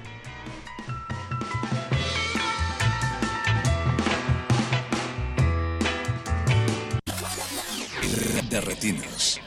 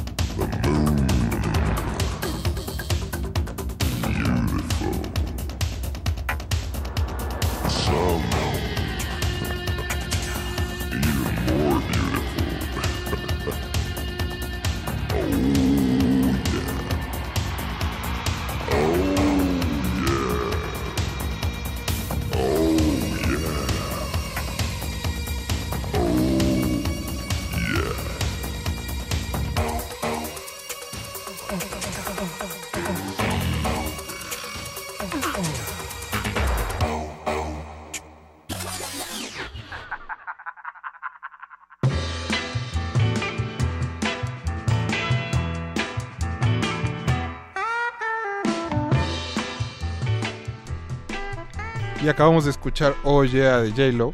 Eh, Navarijo no sé si quiere hacer el grito. Oh yeah. y como bien estaba recordando, el joven Mauricio sale en la película de Ferris Bueller, que es bastante famosa. Sí, sí, de hecho tiene la película en un cameo. Bueno, la película sale en la película de Spider-Man. Ajá, justo, por eso está en el soundtrack, como estábamos eh, comentándoles antes de ir al corte. Y también como les dijimos al principio del programa, íbamos a tener mucho cine. Ya vinieron nuestros amigos del Mic Género, ya hablamos con Interior 13, que va a estrenar próximamente Patterson, que curiosamente es una película que está en el 37 Foro Internacional de la Cineteca Nacional. Y para hablar de toda la programación del foro y de las sorpresas que este nos tiene, tenemos en cabina a Julio César Durán, jefe de prensa de Cineteca Nacional. Buenas Y noches. a Cala Martínez, que es subdirectora de difusión de Cineteca Nacional. Cala, ¿cómo estás? Buenas noches. Muy bien, buenas noches, gracias por invitarnos. Es un gusto volverlos a tener aquí en cabina. Siempre. Siempre es un. Pues placer chicos, eh, como decíamos también, ya se acabaron las funciones, o casi se acaban las funciones en, en Cineteca Nacional, pero el foro tiene muchos pies y muchas sedes. Sí, eh, pues justo el domingo 30, no es cierto, el lunes 31 Ujú. eh, es el último día de exhibiciones del 37 Foro en Cineteca, pero nos vamos al circuito de la Ciudad de México para empezar nada más. Eh, vamos a estar en Cinépolis, en Cinemex, vamos a estar en la UNAM, por supuesto. Eh, de hecho, ya arrancamos mañana, Ajá, si mal no en recuerdo, acá, en la UNAM. Eh, Cinemanía Loreto, la Casa, Casa del del Cine. Cine. Y después del circuito del área metropolitana ya se va a algunas otras sedes del circuito Cineteca. De hecho, en provincia ya tenemos 10 sedes seguras, entre ellas, pues bueno, está Nuevo León, eh, San Luis Potosí, Oaxaca, eh. Aguascalientes, por ahí Tijuana, bueno, Baja Tijuana. California Norte. eh, y entonces, bueno, este este ciclo, estas 15 películas, eh, de, de estas 15 películas solo van a salir 13. Entonces, una de ellas, este Patterson, pues ya se estrena este fin de semana, así que pues ya, ya la podrán ver en circuito comercial. Y eh, una que ya nada más tienen la, la última oportunidad este sábado y domingo de verla en Cineteca es eh, Canción de Cuna para el Misterio Trágico de Lav Díaz. Eh, ocho Bueno, fabulosas horas. razones- Sí, es que mira, o se Por llevan- razones obvias no van a castigar a nuestros amigos de provincia. No, y además es que o No. se llevan la de edad Díaz o se llevan las otras 13. No hay espacio Era- para era todo. una u otra. Era Una por u otra. otras. De hecho, las únicas dos que no acompañan al foro son Canción de Cuna para el Misterio Trágico, que ocho horas, ocho minutos está complicado. Qué bonito. Y Patterson, porque ya empieza su estreno comercial. Pero hay otras 13 películas que van a estar incluyendo un par de estrenos mexicanos, creo que están bastante buenos. Entonces, chicos, pues fabulosas 13 películas. De hecho, eh, platicamos en Cineteca que es uno de los más foros más atractivos que ha habido eh, pues, en los últimos años. Hecho, Eh, sí. y está, la, la verdad está bien, bien, bien padre. O sea, eh, mexicanas, ¿no? La Libertad del Diablo, una película durísima Increíble. eh, de Everardo González, que por cierto está o estaba dobleteando en Cineteca Nacional porque teníamos el paso Sí. como estreno, ya como estreno oficial, pues. Eh, y acá teníamos La Libertad del Diablo. Y que además Todavía- empata muy bien los temas, ¿no? de, hecho, tienen Sí. mucho que ver en un caso, son, eh, bueno, en el paso, son eh, periodistas. Eh, en la libertad del diablo, pues ya son víctimas y victimarios anónimos de la guerra contra el narcotráfico. Eh, muy visceral la película, pero pues imprescindible, ¿no? Sí, creo que ya el hecho de verla y sobre todo con lo que viene para el año que entra se convierte no solo en un ejercicio simplemente de ver cine, ¿no? sino de responsabilidad civil. De recordar por qué Margarita. No, espera, perdón. Oye, No, eh, oye, oye, perdón, perdón, no, perdón, perdón. Espérate, Sí, espérate. sí. El próximo mar- martes no vamos a tener ya de retinas, ¿eh? Bueno, si, escuchó- si escuchó alguien de línea, una disculpa. Pero, eh, Oye, cabeza, pero no, tiene razón. Imagínate un México. No, no, espérate. Este, tiene razón Julio, creo que es una, una de las películas imperdibles del año. Eh, yo tuve oportunidad de verla en Guadalajara y creo que no me había tocado una sala que se quedara completamente muda y eso es algo literal. ¿no? Sí, Porque sí, generalmente la gente lo, lo dice de manera como muy muy ligera, ¿no? Es como un lugar común decir, es que la sala se quedó cliché. muda. No, no, Sí, no. sí, sí. Aquí no se escuchaba nada. No, de- eh, a mí también me tocó en otra función. Creo que también- a todos nos tocó, a ¿no? todos, sí. Sí, sí, entonces es, es como un golpe así a las entrañas, ¿no? A entender qué nos pasó en los últimos 10 años y qué nos sigue pasando. Entonces, Si ya vieron Tempestad, pues ahora vayan con... Exacto. Bueno, tomen un poco, respiren un poco y después ya vayan a ver la segunda. un porque- tecito de tila y se meten a ver La Libertad del Diablo. Pero sí es, es, es creo la película mexicana del año. Sí, definitivamente. ¿no? que se estrenó este año, sin este sin demeritar a tus amigos de la cuarta compañía, ¿no, Arijo? Ya, ese es un programa aparte. Programa aparte. Julio. Pero bueno, sí, eh, y ahorita hablando de Tempestad, pues creo que demuestran que el, ah, el- el punto fuerte del cine mexicano hoy por hoy es el documental. ¿no? Es- tenemos grandes documentalistas, tenemos grandes documentales. Y otro que no es documental, pero también es muy buena, es Nocturno, de Luis Aillón, Ujú. que tiene por ahí al carismático Juan Carlos Colombo en un papel no tan carismático. ¿no? Eh, es una película, eh, pues como lo han dicho todas las notas eh, en medios, pues una, eh, un ambiente enrarecido y de pesadilla, que tiene el, el- el- el gran detalle que mezcla esta ficción con animación, una animación bastante particular, entonces Sí, no, muy no, innovador, ¿eh? no, no, no se ve todos los días en el cine mexicano, creo que eso es un detallito bastante interesante. Y también el, el otro lado es que no toca los temas de siempre del cine mexicano. Bueno, quizá de alguna manera la cosa familiar, pero eh, bueno, para, para, sí cerrar, no es narcotráfico este, esta película. Es una película típica. ¿no? Sí, creo que dentro de la producción sí resalta, ¿no? Inclusive también la ve mezcla de géneros, ¿no? De repente Ajá, parecería exacto. que es un drama y de repente tiene un tonito de thriller. Hay como medio velado y de repente otra vez regresa, tiene un- una secuencia con un humor también como muy negro. Entonces, aún así también en ese aspecto creo que juega bastante bien en esa cancha. Digo, guardadas las distancias, creo que tiene ahí como cierta inspiración de David Lynch. Mm, guardadas algunos, mucho las distancias, por eso, por eso, por eso. Sí, en algunos No te momentos enojes, saludos Jorge. Jorge, a ver. No, no, no, digo, no lo he visto, no, no, entonces dilo, no. Puedo, no puedo juzgar. Pero esas caras, Jorge. Sí, bueno, es que si vas a venir a hacer gestos, pásate a punto R o algo así. Sí, es que esto no es tele. Perdón, Mauricio. Eh, Cala, ¿qué más vamos a tener en el foro? La otra película mexicana, que es una coproducción México-Chile, es Casa Rochelle, Ajá. que esa todavía la encuentran hasta este domingo en la Cineteca. Nocturno, de la que estaba hablando Julio, esa ya hoy pasó su última función con nosotros, todavía la van a poder encontrar en el circuito del área metropolitana. Casa Rochelle todavía la alcanzan en Cineteca, como les comentaba, una coproducción México-Chile, una película de Camila José Donoso, que habla acerca de esta casa Rochelle, que es como un lugar utópico y de, Encuentro. de encuentro entre la comunidad trans, ¿no? Y no necesariamente gente transgénero, también hay travestis, es, es como un lugar para los desamparados, como lo mencionaba Rochelle que nos acompañó en la conferencia de prensa. Entonces, Incluso también puede llegar gente que no tenga que ver. O sea, que como dicen, buga. También puede llegar. también son aceptados. Entonces, Curioso. Y son recibidos par- con shows este musicales, shows. Ah, es que tú fuiste, claro, a la presentación del documental. No, y además he tenido la oportunidad de, de ir al, al lugar, Al entonces, club. al club. Entonces, más o menos tengo la noción de, del- de qué ocurre ahí. Y pues es un lugar bastante divertido. Sí, creo que el documental justamente no presenta una faceta pues cruda o ¿cuál es la palabra? Como sórdida no es- ajá. de, de la casa, ¿no? Por lo, por lo que la temática se podría prestar, sino que lo maneja de una forma como bastante elegante y tiene ideas y apuntes sobre, sobre la construcción de la identidad, sobre todo, que creo que son como los más fuertes de- del documental. Que era algo con lo que ya eh, Jugaba jugaba con- precisamente Camila. con Naomi Campbell. Ujú. Sí.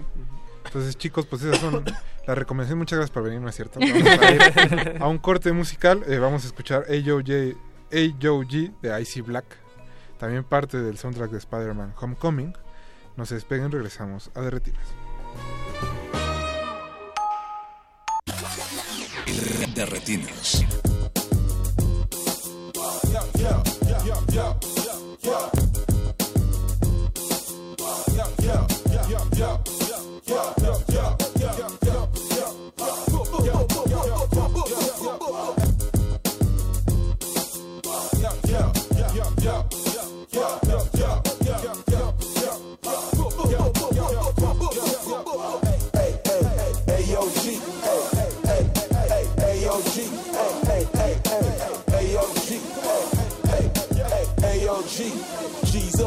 Solo. That's a no no. Kicking it like a dojo. Now you know though. Suckers swear about it, they lead. They only so so. I'm laid back, hitting them trees. Sonny Bono. Hardcore, thugged out. Rock and roll. I'm like Rondo with the rock. Stop and go. I'm liable to cause a scene with that 9 millimeter. Even if it ain't the winner, you can see me with that heater. I be G'd up.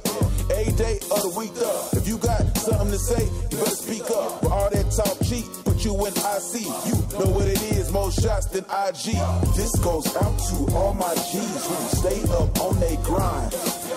Always on that paper chase, got money on they mind.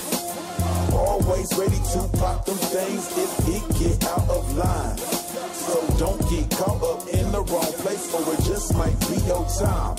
Hey, hey, hey, hey, hey, yo, G.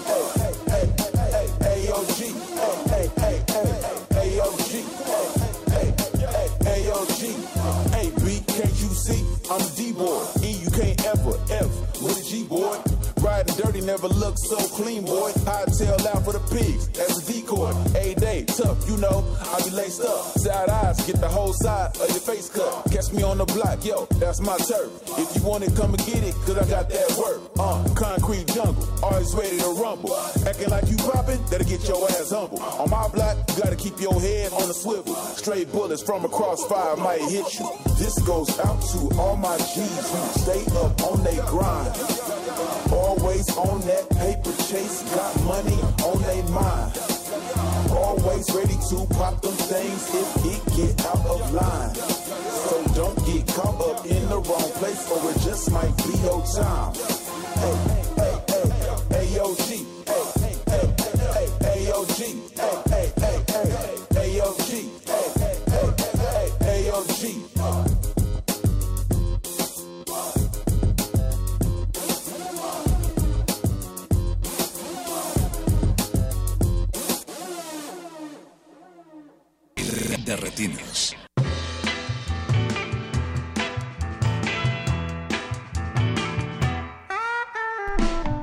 Ya estamos de vuelta en Derretinas, estamos platicando con Julio César Durán y Calafia Martínez de Cineteca Nacional.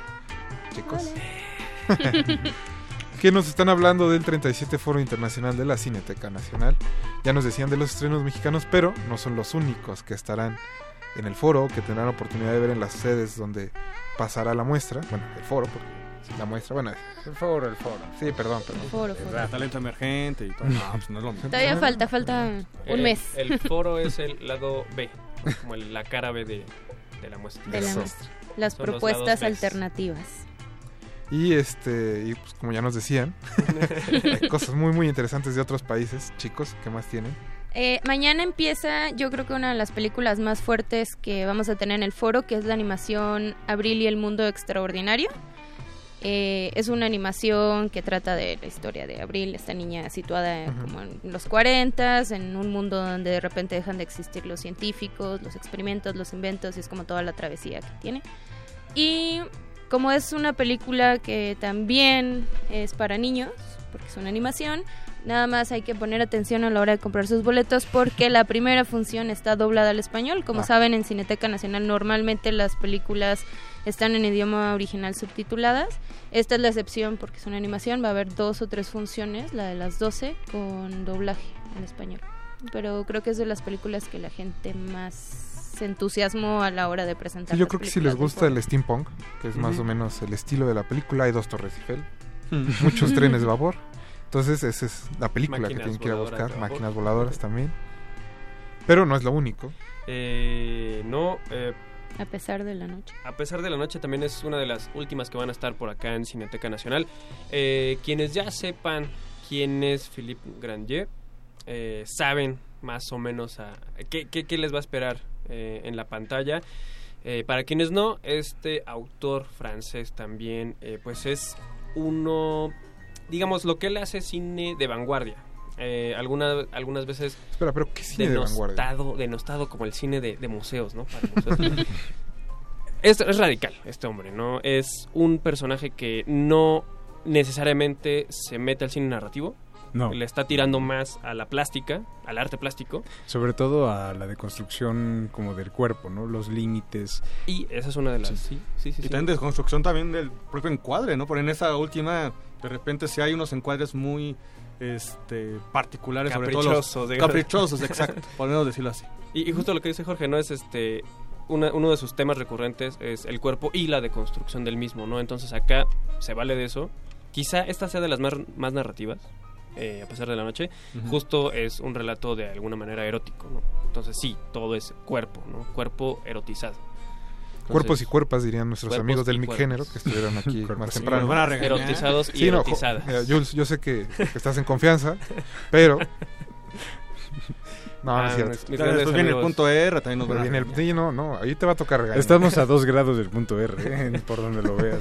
Pero Jules, Eh, bueno, está también Kylie Blues, Canción del Recuerdo, que quizás sea una de las favoritas del equipo de Cineteca. Ya no está en, en Cineteca Nacional, pero la van a encontrar y de verdad corran a las salas, ya sea lo que le quede más cerca, Cinemex, Cinépolis, la UNAM, Casa del Cine, eh, Cinemanía. De verdad, para mí es la joya de la corona. Es una Eh, gran, gran película. híjoles, De un cineasta de 26 años que prima. absorbe muchas influencias del cine de Pichapong, Viraceta Cool, de Tsai Ming Liang, de Hao Xiaoxian, o sea, mucho de la De influencia asiática, pero a pesar como de esta parte multireferencial, algo que creo que es muy valioso y sobre todo para un cineasta que de hecho tuvo un premio en, en Locarno, eh, el mantener, la, mantener su propia voz y mantener algo que es como muy muy nuevo aún haciendo referencia a cosas como ya que se han visto en el cine cuando menos eh, asiático en los últimos 20 25 años. Es lo que van a encontrar acá son es una mezcla hermosa creo que esa es la, la palabra que se me viene a la mente hermosa de, de budismo de eh, supersticiones populares de China eh, poesía y cinefilia que es lo más lo que lo más evidente no lo que lo que van a lo que van a ver es un cineasta que hace evidente la cámara y aún así eh, pues te hace entrar como en, en, en el juego de la misma película, ¿no? Es, de verdad, el- eh, vayan, siéntense, déjense llevar por lo que está pasando en la, en la pantalla y, híjoles, los va a hipnotizar. y la joya de la joya una, un plano secuencia de 40 minutos que bueno vale mucho la pero pena. bonito, ¿no? Que se pasan Porque como la agua gente a veces se, se desanima cuando escucha que las tomas duran demasiado. Pero no, este está muy pero bien hecho. esto no, no es Tiene González esto no, también, ¿no? no es González Sí. Iñárritu hombre esto está bien Oh. hecho Sí. Estás malinchista. Jorge. Estás malinchista. Jorge. Perdón. Pero bueno, Carla también tiene más películas. ¿No? ¿No, Carla, no? Julio? Tengo más bien la información. Ah. Eh, donde pueden encontrar, es que luego nos preguntan mucho, ¿no? Tenemos el políptico que viene la información de las se- justo de las sedes, porque a veces es difícil encontrar. Ya me perdí Kylie Blues, pero la quiero ver, ¿no? Entonces, ¿en dónde la puedo encontrar? Eh, tenemos físicamente en, en Cineteca el, el- el programa de mano que se hace especialmente para el foro, donde pueden encontrar una breve reseña de la película, una pequeña crítica e información tanto de la película como del director. Y si no pueden ir a Cineteca, pueden entrar al micrositio, la página cinetecanacional.net, el primer banner es el foro. Ahí pueden encontrar toda la información de las películas, incluida el tráiler. Y cerramos en Cineteca el lunes 31, entonces todavía hay varias películas que alcanzan a ver. Hasta ahorita la más exitosa, Yo Olga, Historia de una asesina, terminó hoy. Justo hoy. hoy Justo cierra- hoy, cerró. pero hasta el momento lleva más de 3.000 asistentes, lo cual para, para películas del foro es muy bueno. Vamos arriba eh, más del 10% en comparación del foro del, del año pasado. Entonces creo que es una, una conjunción ¿no? entre que es un- son películas más atractivas, eh, entre que la gente ya le está entrando más a estas propuestas alternativas. ¿no? Eh, Arriesgada. Para después, para el próximo año que le preguntan a Nelson los números, ya sabe. ya, Ya, ya, sí, los tiene ya. ahí. contados. Ya vamos en 17 mil. De, hecho, estamos muy contentos Sueñas, porque justo Alberto. es... Por cierto, hoy no le preguntamos a Julio, Julio, ¿cuál es la temática del foro? Y si hay... ah, no, la, la- la temática del foro Eh, es... Perdón, sé que hacemos esta pregunta cada año, pero ¿hay una temática? La- creo que la temática de siempre del foro es, es ser radical. Entonces. Ay, qué bonito. Sí. Suena- bien. Sobre todo estando aquí en la UNAM. Sí, sí, sí. Me, eh, en la Cineteca nos gusta ser radicales. eh, y creo que también eso es una cuestión bastante de, de juventud y el foro sigue siendo joven. La temática sigue siendo joven. Entonces se van a encontrar 13 fabulosas películas en circuito, este, muy frescas, muy jóvenes, de verdad. No le tengan miedo al foro. Eh, esto que decimos no es como los lados B. Eh, pues muchas veces los lados B de, de- de los álbumes son cosas bastante sabrosas, entonces, pues... De cuando se van rescatando esos lados B Sí. de- a partir Sí, después sí, de los años.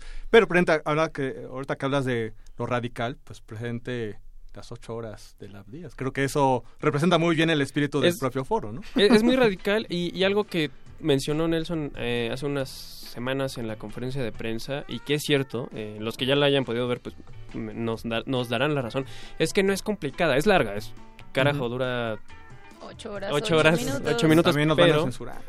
Perdón. Carajo, yo lo veo bastante bien. Eh, pero... Sobre todo para hablar de las días.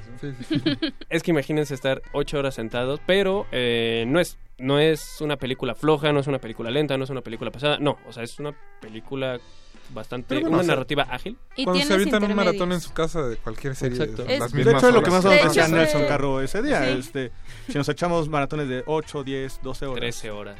Pues hoy, una de Lab Díaz. No, y además, curiosamente, y eso que no soy muy partidario de él, este, pues no me desagradó. o sea que la experiencia también lo, lo vale, ¿no? Sí, creo que Esa es la verdadera sorpresa y el regalo de estas vacaciones, Alberto Cuña. viene Navarro. Se pueden aventar la mitad del sábado y la mitad del domingo. Tiene, tiene dos intermedios de 10 minutos, entonces puedes saber exactamente en dónde te quedaste. Ahí está. Regresar al día siguiente. Si todavía no están acostumbrados a ese tipo de narrativas, pues igual es eso una buena opción. Eh, pero bueno, chicos, antes de que se retiren, no es el único, ahora sí que no es la- el único foro que hay en la Cineteca. Están teniendo una muestra muy especial para la gente que ama el cine japonés. Entonces, ¿de qué se trata? 12 maravillosas películas de Mikio Naruse. Quizá el nombre no les dirá mucho porque en México es poco conocido este realizador japonés. Eh, se empezó de hecho a conocer eh, fuera de Japón eh, en años 80 y 90 y pues es la primera vez que México presenta una retrospectiva únicamente dedicada a él. Eh, y esto, tenemos 12 películas Gratis. Gra- todas Es, es en colaboración gratis. con la Fundación en Japón. Entonces todas las películas tienen dos maravillas. Uno, que son entrada libre. Y dos, que están en 35 milímetros. Ah, increíble. Entonces vayan, vayan, vayan a, a ver las películas. eh, y una invitación, aprovecho. Sí, sí, sí. Sí, en claro. este momento. Se nos va Kubrick, entonces tienen de aquí al domingo para ir a ver la exposición que más de 150 mil personas han visto. Y no volverá nunca. No volverán. No Las películas las seguimos pasando, pero están muy cotizadas, entonces mi recomendación es vayan a ver la exposición, no se la pierdan, no va a regresar a México, estuvo antes en Monterrey en el Museo Marco, ahorita después de Cineteca, la verdad no creo que regrese, vale mucho la pena, no se la pierdan. Perfecto, pues chicos, muchas gracias por habernos acompañado esta noche. Julio César Durán, Gracias. Cala Martínez de Cineteca Nacional. Gracias por acompañarnos. Estuvo Mauricio Orduña en la producción, Betoques, Don Agustín Mulia en los controles, Alberto Cuña Navarijo, Gracias, Rafa. Jorge Javier Negrete. Gracias, Rafa. Buenas noches. Mi nombre es Rafael Paz y nos vamos a escuchar el próximo martes, o espero que nos escuchen Después el próximo martes. ¿eh? Betoques acaba de decir que como le echamos tierra a la Ibero ya no, pero bueno, fue un placer, muchas gracias. Y vamos a escuchar The Dos años Underdog. de. The Underdog de Spoon. Eh, los vamos a dejar con el punto R. No se despeguen de resistencia modulada.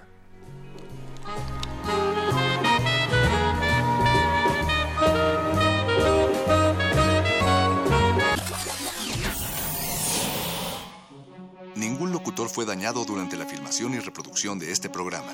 Cualquier parecido con la realidad es un atentado a la ficción. Consulta cartelera para próximas funciones.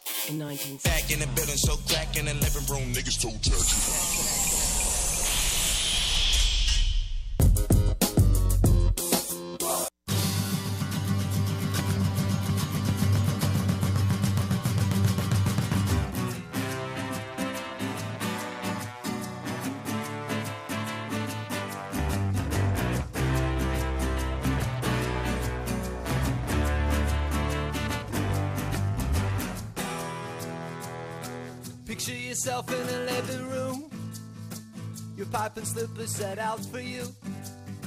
I know you think that it ain't too far. But I I hear a call of a lifetime ring. Felt the need to get up for it.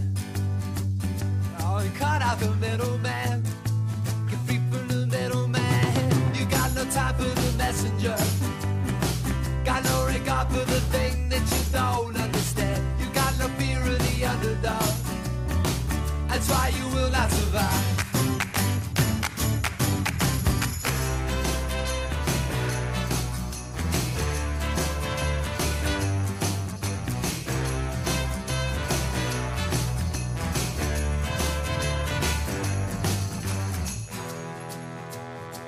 I wanna forget how convention fits hmm, But can I get out from under it? Can I cut it out of me?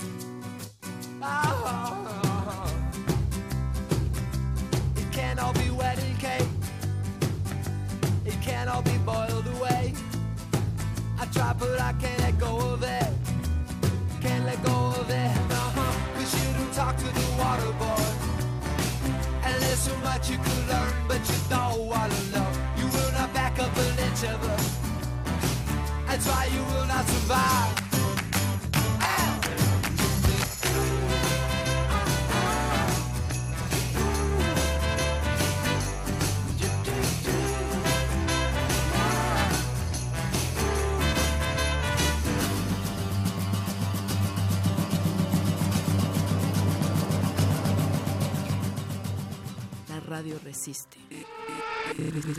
Resistencia modulada. Resistencia modulada. Como los pulpos, los escritores son más sabrosos en su tinta. Una producción del Instituto de Energías Renovables de la UNAM. Lunes y miércoles al mediodía por el 96.1 FM. Radio UNAM. Una inmersión a los espacios arquitectónicos emblemáticos del país es lo que ofrece la muestra Cándida Hofer en México, conformada por una selección de 38 fotografías con imágenes del Teatro de Gollado, el Hospicio Cabañas de Guadalajara, el Teatro Juárez de Guanajuato, el Palacio de Bellas Artes, la Biblioteca Vasconcelos, la Catedral Metropolitana. Cándida Hofer en México se puede visitar en el antiguo Colegio de San Ildefonso, centro histórico de la Ciudad de México.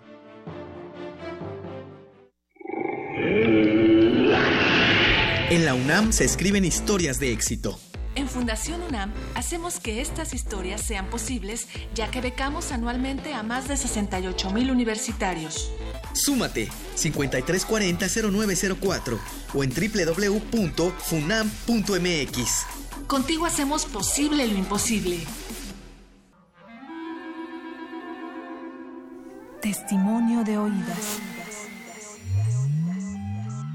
Música nueva en voz de sus creadores. De sus intérpretes. Un autorretrato sonoro de la música de hoy. Escúchanos por el 96.1 de FM los martes y jueves a la 1 a.m. o en su retransmisión los sábados y domingos también a la 1 a.m.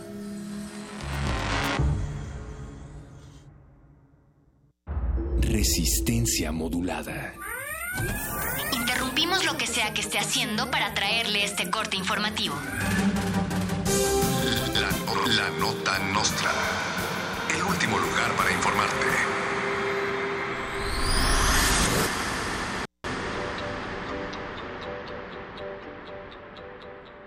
Se reporta que se termina el agua en Italia. El Vaticano ha entrado en pánico por la inminente escasez del vital líquido y de niños que no podrán ser bautizados por padres pedófilos. Temen que se vuelvan a la religión atea o peor, científicos y metálicos. El Papa Francisco reportó que el Vaticano no puede existir sin niños y ya están reevaluando su existencia. Tras el éxito de Abducción, el nuevo perfume de Jaime Maussan, el amigo de los niños, Chabelo, anunció la salida de una nueva crema rejuvenecedora llamada Cicatricuate. Otras celebridades ya también planean sacar provecho en el mercado de productos de belleza personal patentados por ellos mismos. Peña Nieto ya anunció la salida de Crisis, su nuevo tónico para el cabello que además es estimulador neuronal, y Angélica Rivera tendrá una línea de pinturas blancas para el techo llamadas La Dueña. Tras el cierre definitivo de Paint, creadores de memes, diseñadores y comunicólogos en general marcharán al Ángel de la Independencia en protesta. Luego de que Windows anunciara que los días de la aplicación están contados, el mundo ha entrado en una debacle de miedo e indignación que afecta sobre todo a los creadores de contenidos web. La marcha fue convocada vía mensaje de texto y el mapa de la ruta que seguirán fue trazada en una guía roji. Javier Duarte será demandado por plagio. La extraña frase de paciencia, prudencia y contingencia recitada por Javidú es en realidad una cita errada del Evangelio según Santiago Montoto, originario de Sevilla, y no una letra de una canción de Arjona. Por supuesto, Duarte recitó mal la frase y le cambió todo el sentido, lo cual se debe a que había estado aspirando el mismo cloro que usa Peña Nieto para lavar los baños de su Casa Blanca. El cargo se suma a la lista de acusaciones de la PGR que se harán en contra de Duarte. Por plagiador y ladrón, porque su abundancia crece, Javier Duarte se merece habitar en la prisión. Ante toda la nación este hecho es muy notorio, y estando en el reclusorio podrá cambiar su destino, porque pasa de cochino a ser un chivo expiatorio.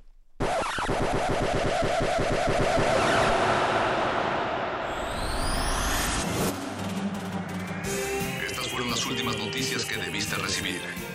Puedes continuar con tus actividades cotidianas. La nota, nota nostra. La nota nostra.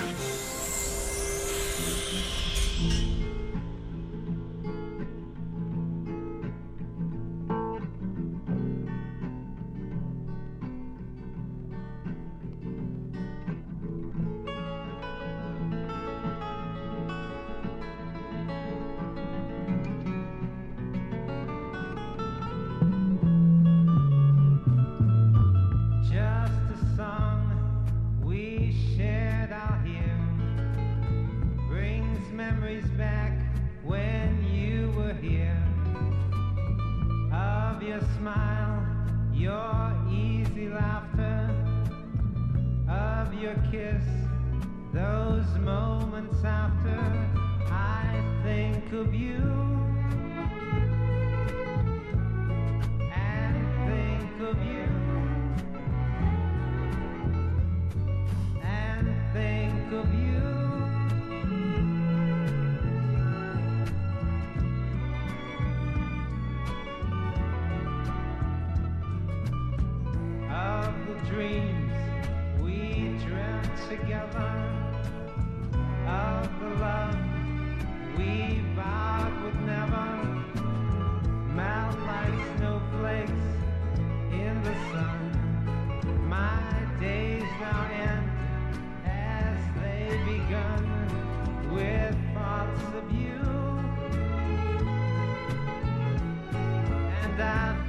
Of you.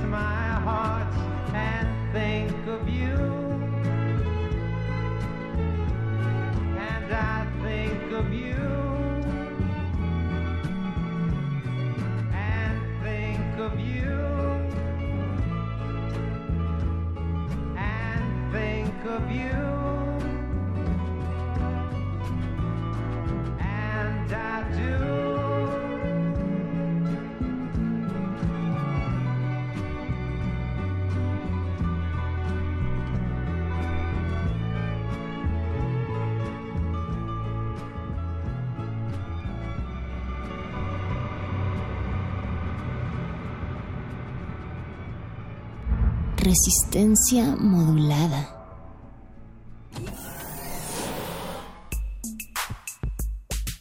Hay que escucharnos por dentro, oler nuestra sangre caliente a través de la bocina. Cuando el sexo habla. Hay que responder.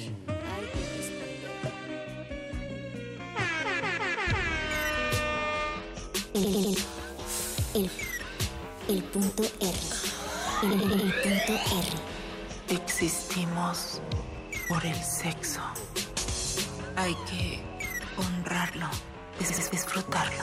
No es algo a lo cual temerle. Escucha tu sexualidad en resistencia.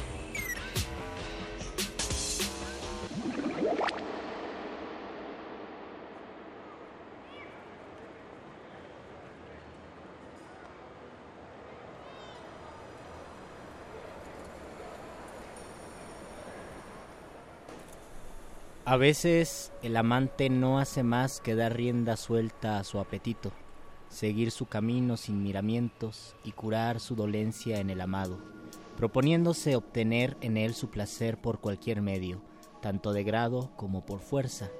Aquel a quien la oportunidad ayuda, si tiene un ánimo decidido y le favorece el destino, goza por completo de su placer, y mientras su congoja desaparece y cesa su dolor, él ve colmada su esperanza y consigue su anhelo.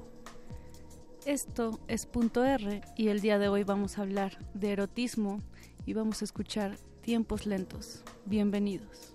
El, punto R.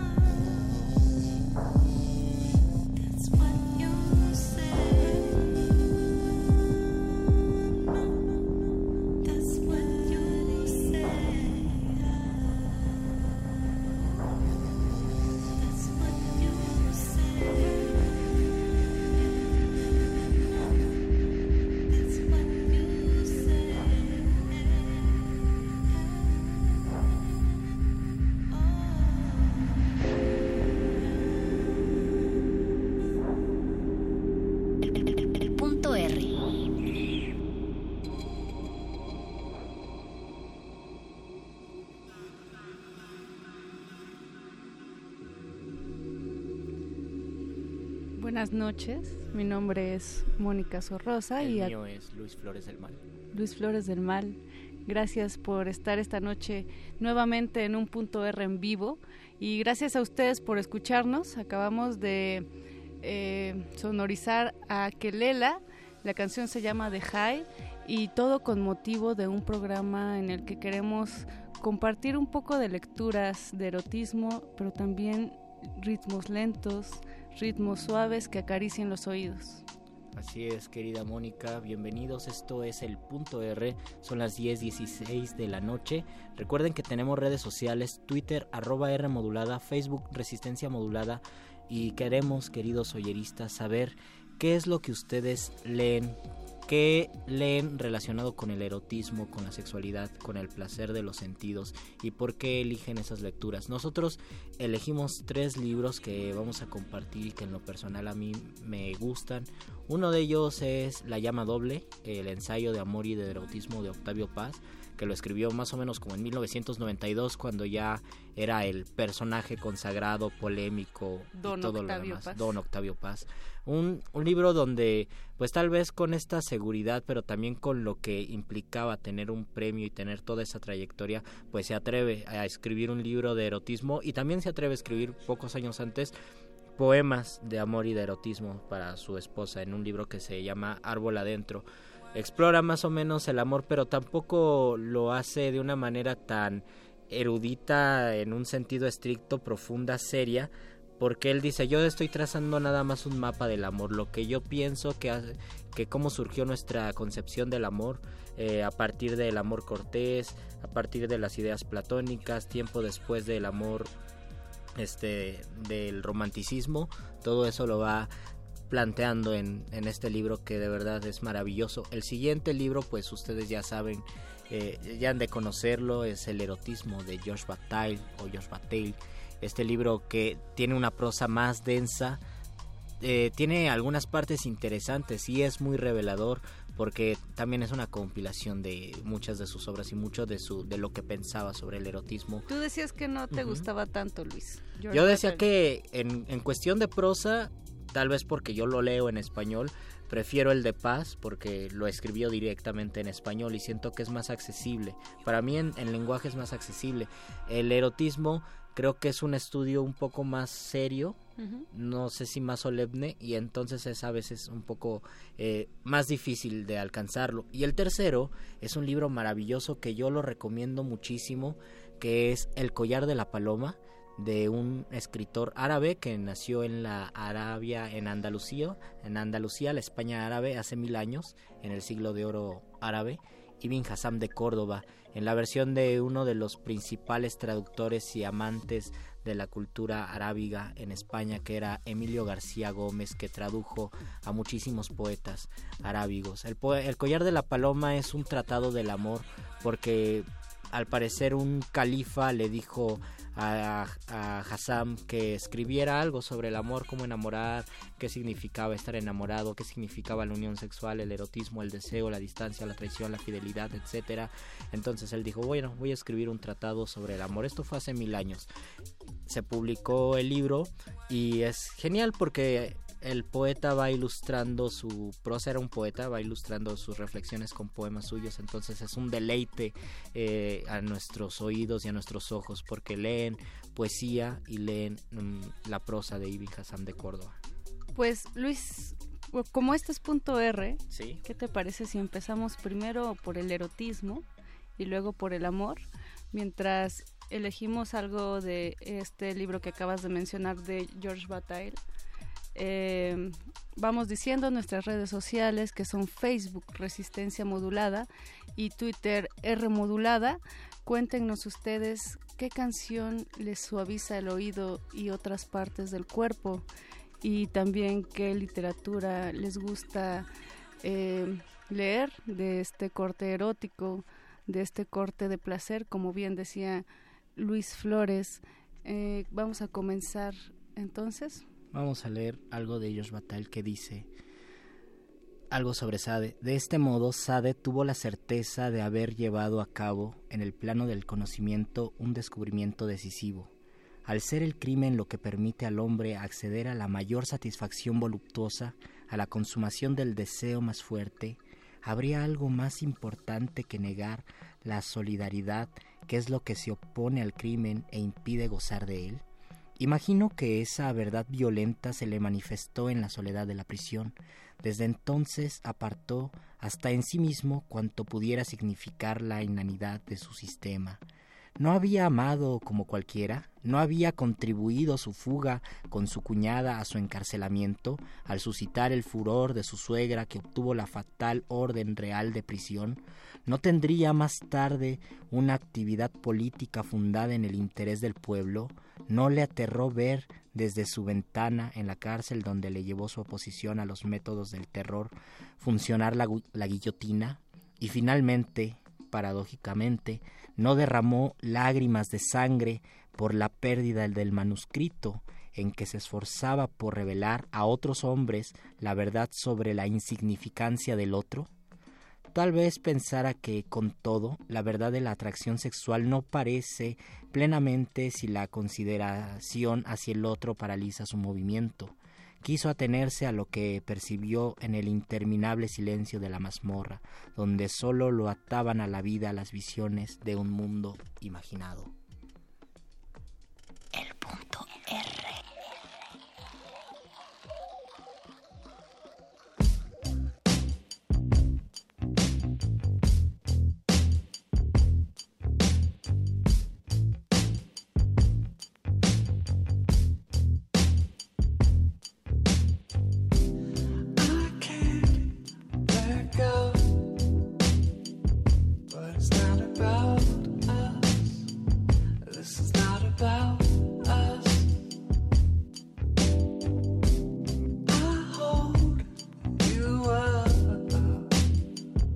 But it's not about us.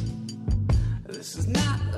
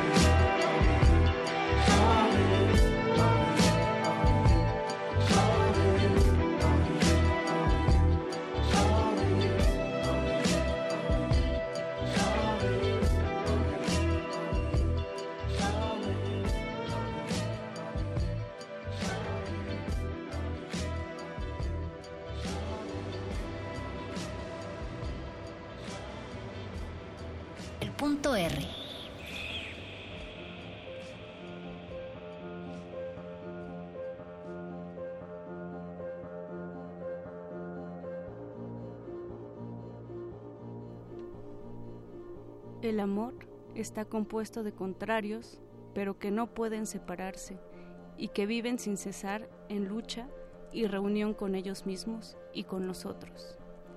Estos contrarios, como si fuesen los planetas del extraño sistema solar de las pasiones, giran en torno a un sol único.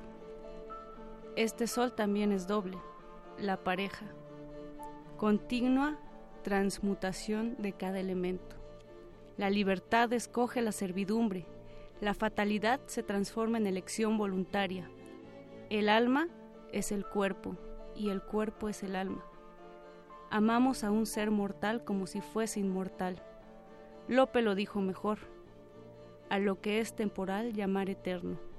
Sí, somos mortales, somos hijos del tiempo y nadie se salva de la muerte. No solo sabemos que vamos a morir, sino que la persona que amamos también morirá. Somos los juguetes del tiempo y de sus accidentes, la enfermedad y la vejez, que desfiguran al cuerpo y extravían al alma. Pero el amor es una de las respuestas que el hombre ha inventado para mirar de frente a la muerte. Por el amor le robamos al tiempo que nos mata unas cuantas horas que transformamos a veces en paraíso y otras en infierno. Entre los tibios muslos te palpita un negro corazón febril y hendido, de remoto y sonámbulo latido, que entre oscuras raíces se suscita, un corazón velludo que me invita, más que el otro cordial y estremecido, a entrar como en mi casa o en mi nido, hasta tocar el grito que te habita. Cuando yaces desnuda toda, cuando te abres de piernas, ávida y temblando, y hasta tu fondo frente a mí te yendes, un corazón puedes abrir. Y si entro con la lengua en la entrada que me tiendes, puedo besar tu corazón por dentro. El punto R. Birds flying high, you know how I feel. Sun in the sky, you know how I feel. Drifting on by, you know how I feel. It's a new dawn, it's a new day. It's a new life for me, yeah. It's a new dawn, it's a new day. It's a new life for me. Ooh, ooh, ooh, and I'm feeling good.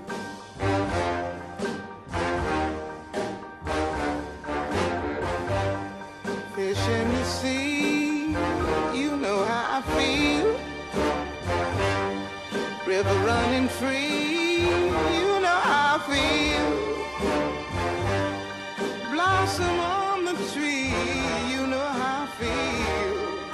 It's a new dawn, it's a new day, it's a new life for me, and I'm feeling good.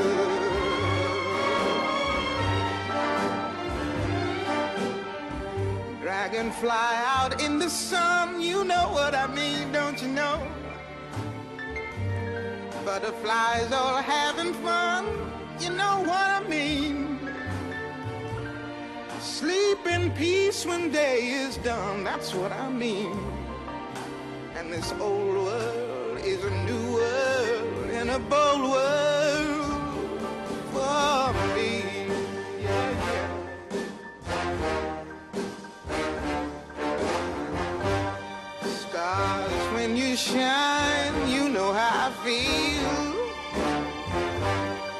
percent of the power.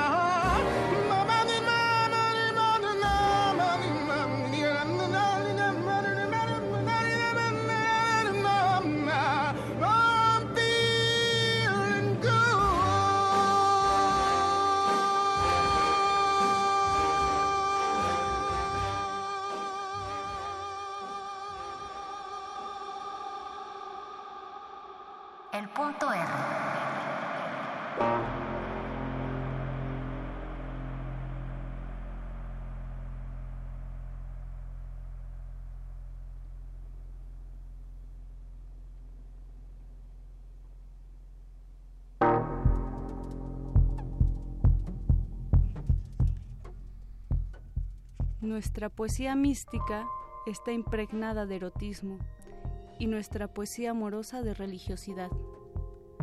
En esto nos apartamos de la tradición grecorromana y nos parecemos a los musulmanes y a los hindús. Si queremos determinar el punto en que se ilumina la relación entre erotismo y espiritualidad mística, debemos volver a la visión interior, de la que prácticamente solo parten los religiosos. Es natural que los poetas místicos y los eróticos usan un lenguaje parecido. No hay muchas maneras de decir lo indecible. De mí, sé decirte que jamás he bebido del agua de la unión sin que se me acreciera la sed. Tal es la ley del que se medicina con su propio mal, aunque siente en ello algún consuelo. He llegado en la posesión de la persona amada a los últimos límites, tras de los cuales ya no es posible que el hombre consiga más, y siempre me ha sabido a poco. Así he estado durante largo tiempo, sin sentir hastío ni experimentar tedio.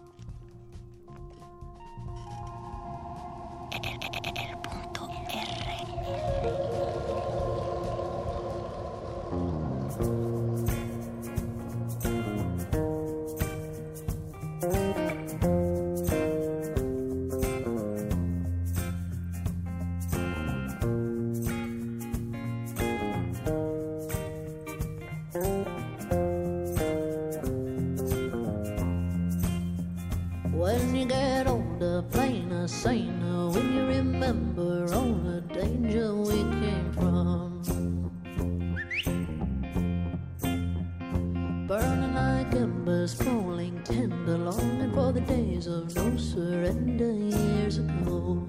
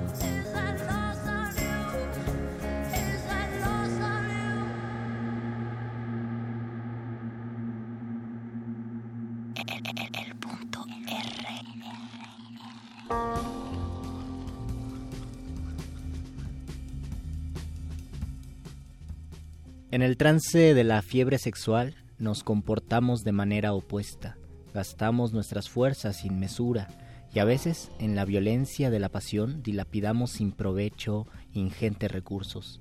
La voluptuosidad está tan próxima a la dilapidación ruinosa que llamamos muerte chiquita al momento de su paroxismo.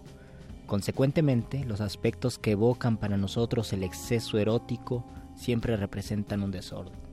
La desnudez arruina el decoro que nos proporcionan los vestidos, pero en cuanto nos adentramos en la vía del desorden voluptuoso, nada nos detiene. La destrucción o la traición se asocian a veces al aumento del exceso genético. A la desnudez añadimos la extrañeza de los cuerpos semivestidos, cuyos ropajes no hacen sino subrayar el desorden del cuerpo, que de tal guisa se vuelve más desordenado, más desnudo. La sevicia y el asesinato prolongan este movimiento de ruina. Asimismo, la prostitución el lenguaje obsceno y todos los vínculos entre el erotismo y la infamia contribuyen a hacer del mundo de la voluptuosidad un mundo de degradación y de ruina. Solo alcanzamos la felicidad verdadera gastando en vano, como si en nosotros se abriese una llaga. Queremos tener siempre la certeza de la inutilidad e incluso del carácter ruinoso de nuestro gasto. Queremos sentirnos lo más alejado posible del mundo en que el incremento de recursos es la regla pero decir lo más alejados posible es poco. Queremos un mundo invertido, queremos el mundo al revés. La verdad del erotismo es la traición.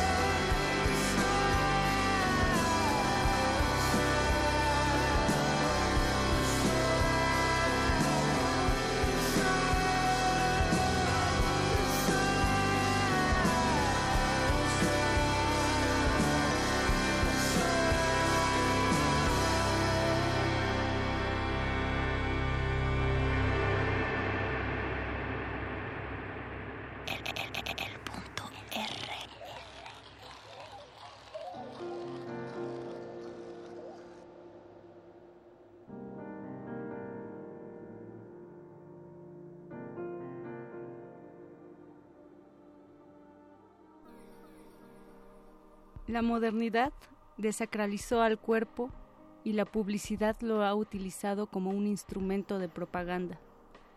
Todos los días, la televisión nos presenta hermosos cuerpos semidesnudos para anunciar una marca de cerveza, un mueble, un nuevo tipo de automóvil o unas medias de mujer. El erotismo se ha transformado en un departamento de la publicidad y en una rama del comercio. En el pasado, la pornografía y la prostitución eran actividades artesanales, por decirlo así. Hoy son parte esencial de la economía de consumo. No me alarma su existencia, sino las proporciones que han asumido y el carácter que hoy tienen, a un tiempo mecánico e institucional.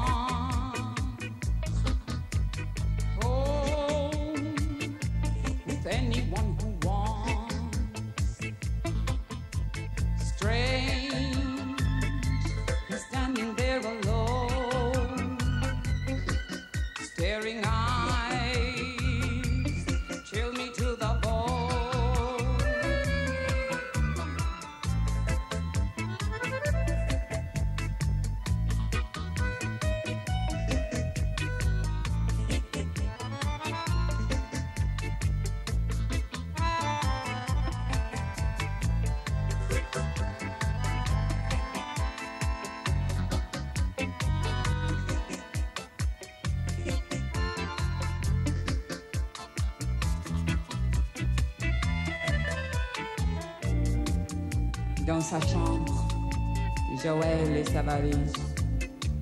On regarde sur ses fringues, sur les murs des photos, sans regret, sans mélo. La porte est claquée, Joël est barré.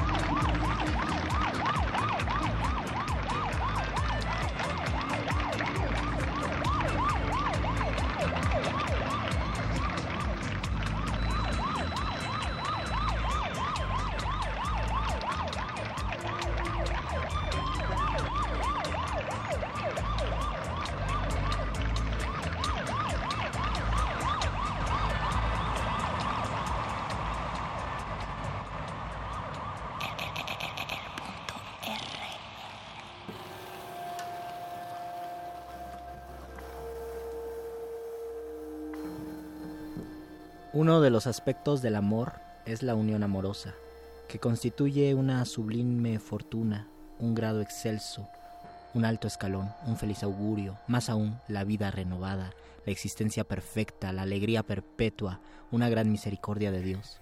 Si no fuese porque este mundo es una mansión pasajera, llena de congojas y sinsabores, y el paraíso, en cambio, la sede de la recompensa y el seguro de toda malaventura, todavía diríamos que la unión con el amado es la serenidad imperturbable, el gozo sin tacha que lo empañe, ni tristeza que lo enturbie, la perfección de los deseos y el colmo de las esperanzas.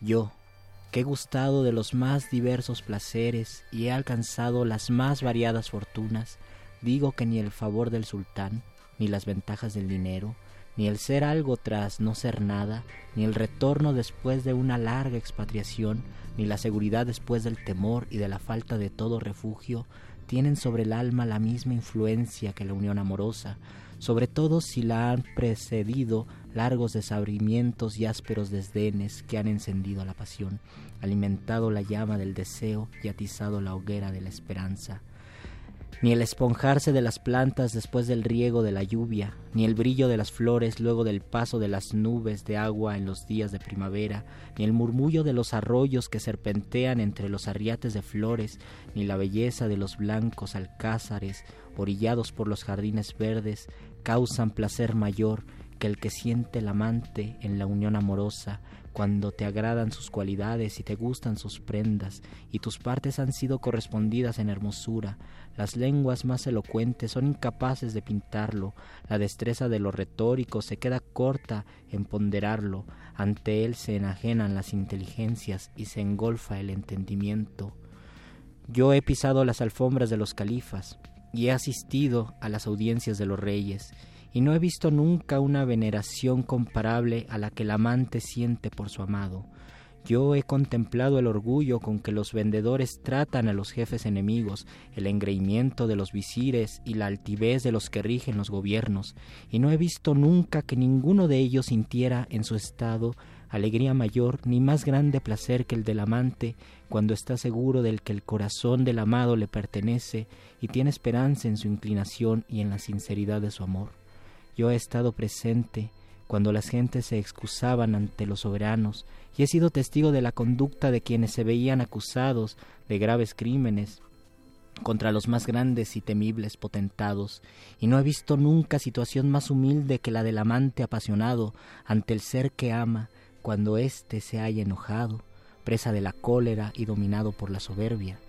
He experimentado yo también las dos situaciones. En la primera, o sea, en la del amado ofendido, he sido más duro que el hierro, más hiriente que la espada, dispuesto a no ceder a la humillación del amante y a no hacer concesiones a su sumisión. En la segunda, o sea, en la del amante en falta, he sido en cambio más sutil que un alquicel, más blando que el algodón, presto a llegar al último confín del rebajamiento, si había de serme útil y aprovechar cualquier ocasión de humillarme, si había de redundar en mi favor He afinado mi lengua, me he sentido con mi ingenio en las más exquisitas explicaciones. He dado a mis palabras los más variados matices y he abordado, en fin, cuanto podía procurar la reconciliación.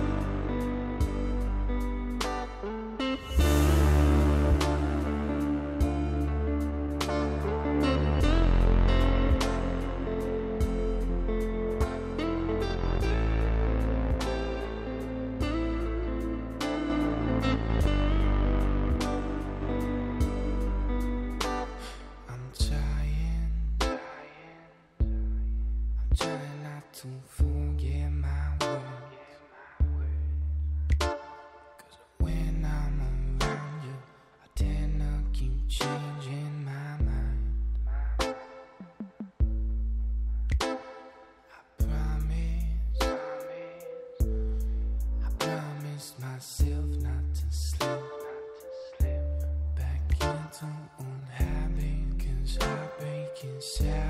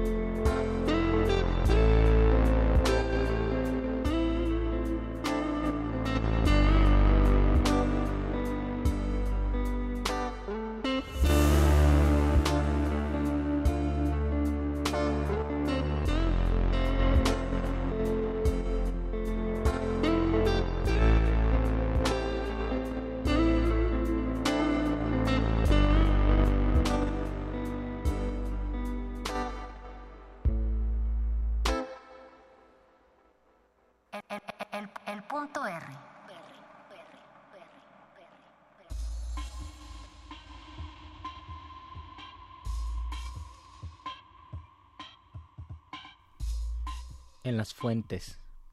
Quien desteje el amor, ese es quien me desteje. No es nadie.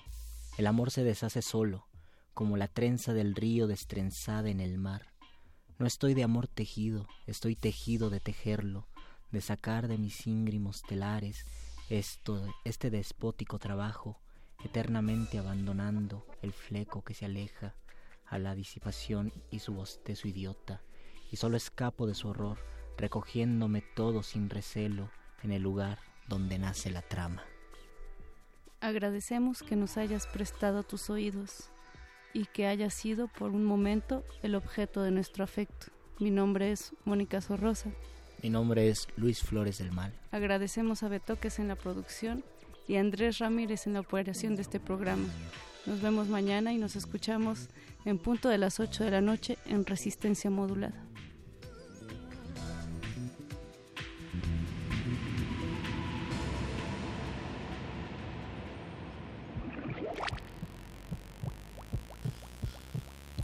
La estimulación sonora ha sido eficiente. La salida será rápida.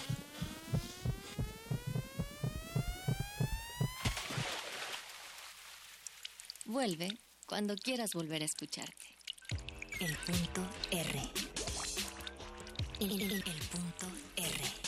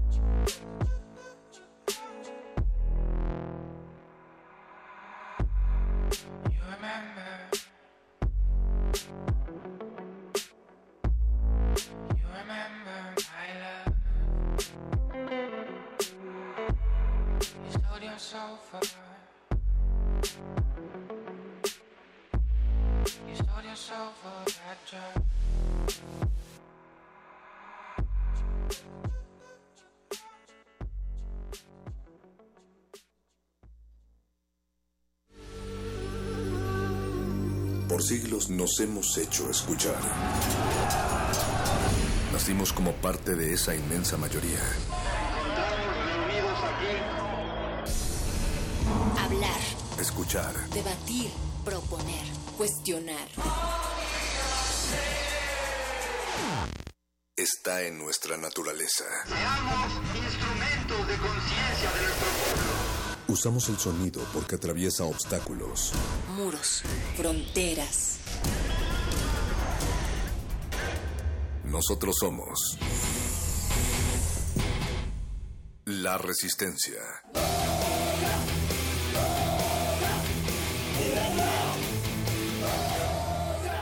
Resistencia modulada.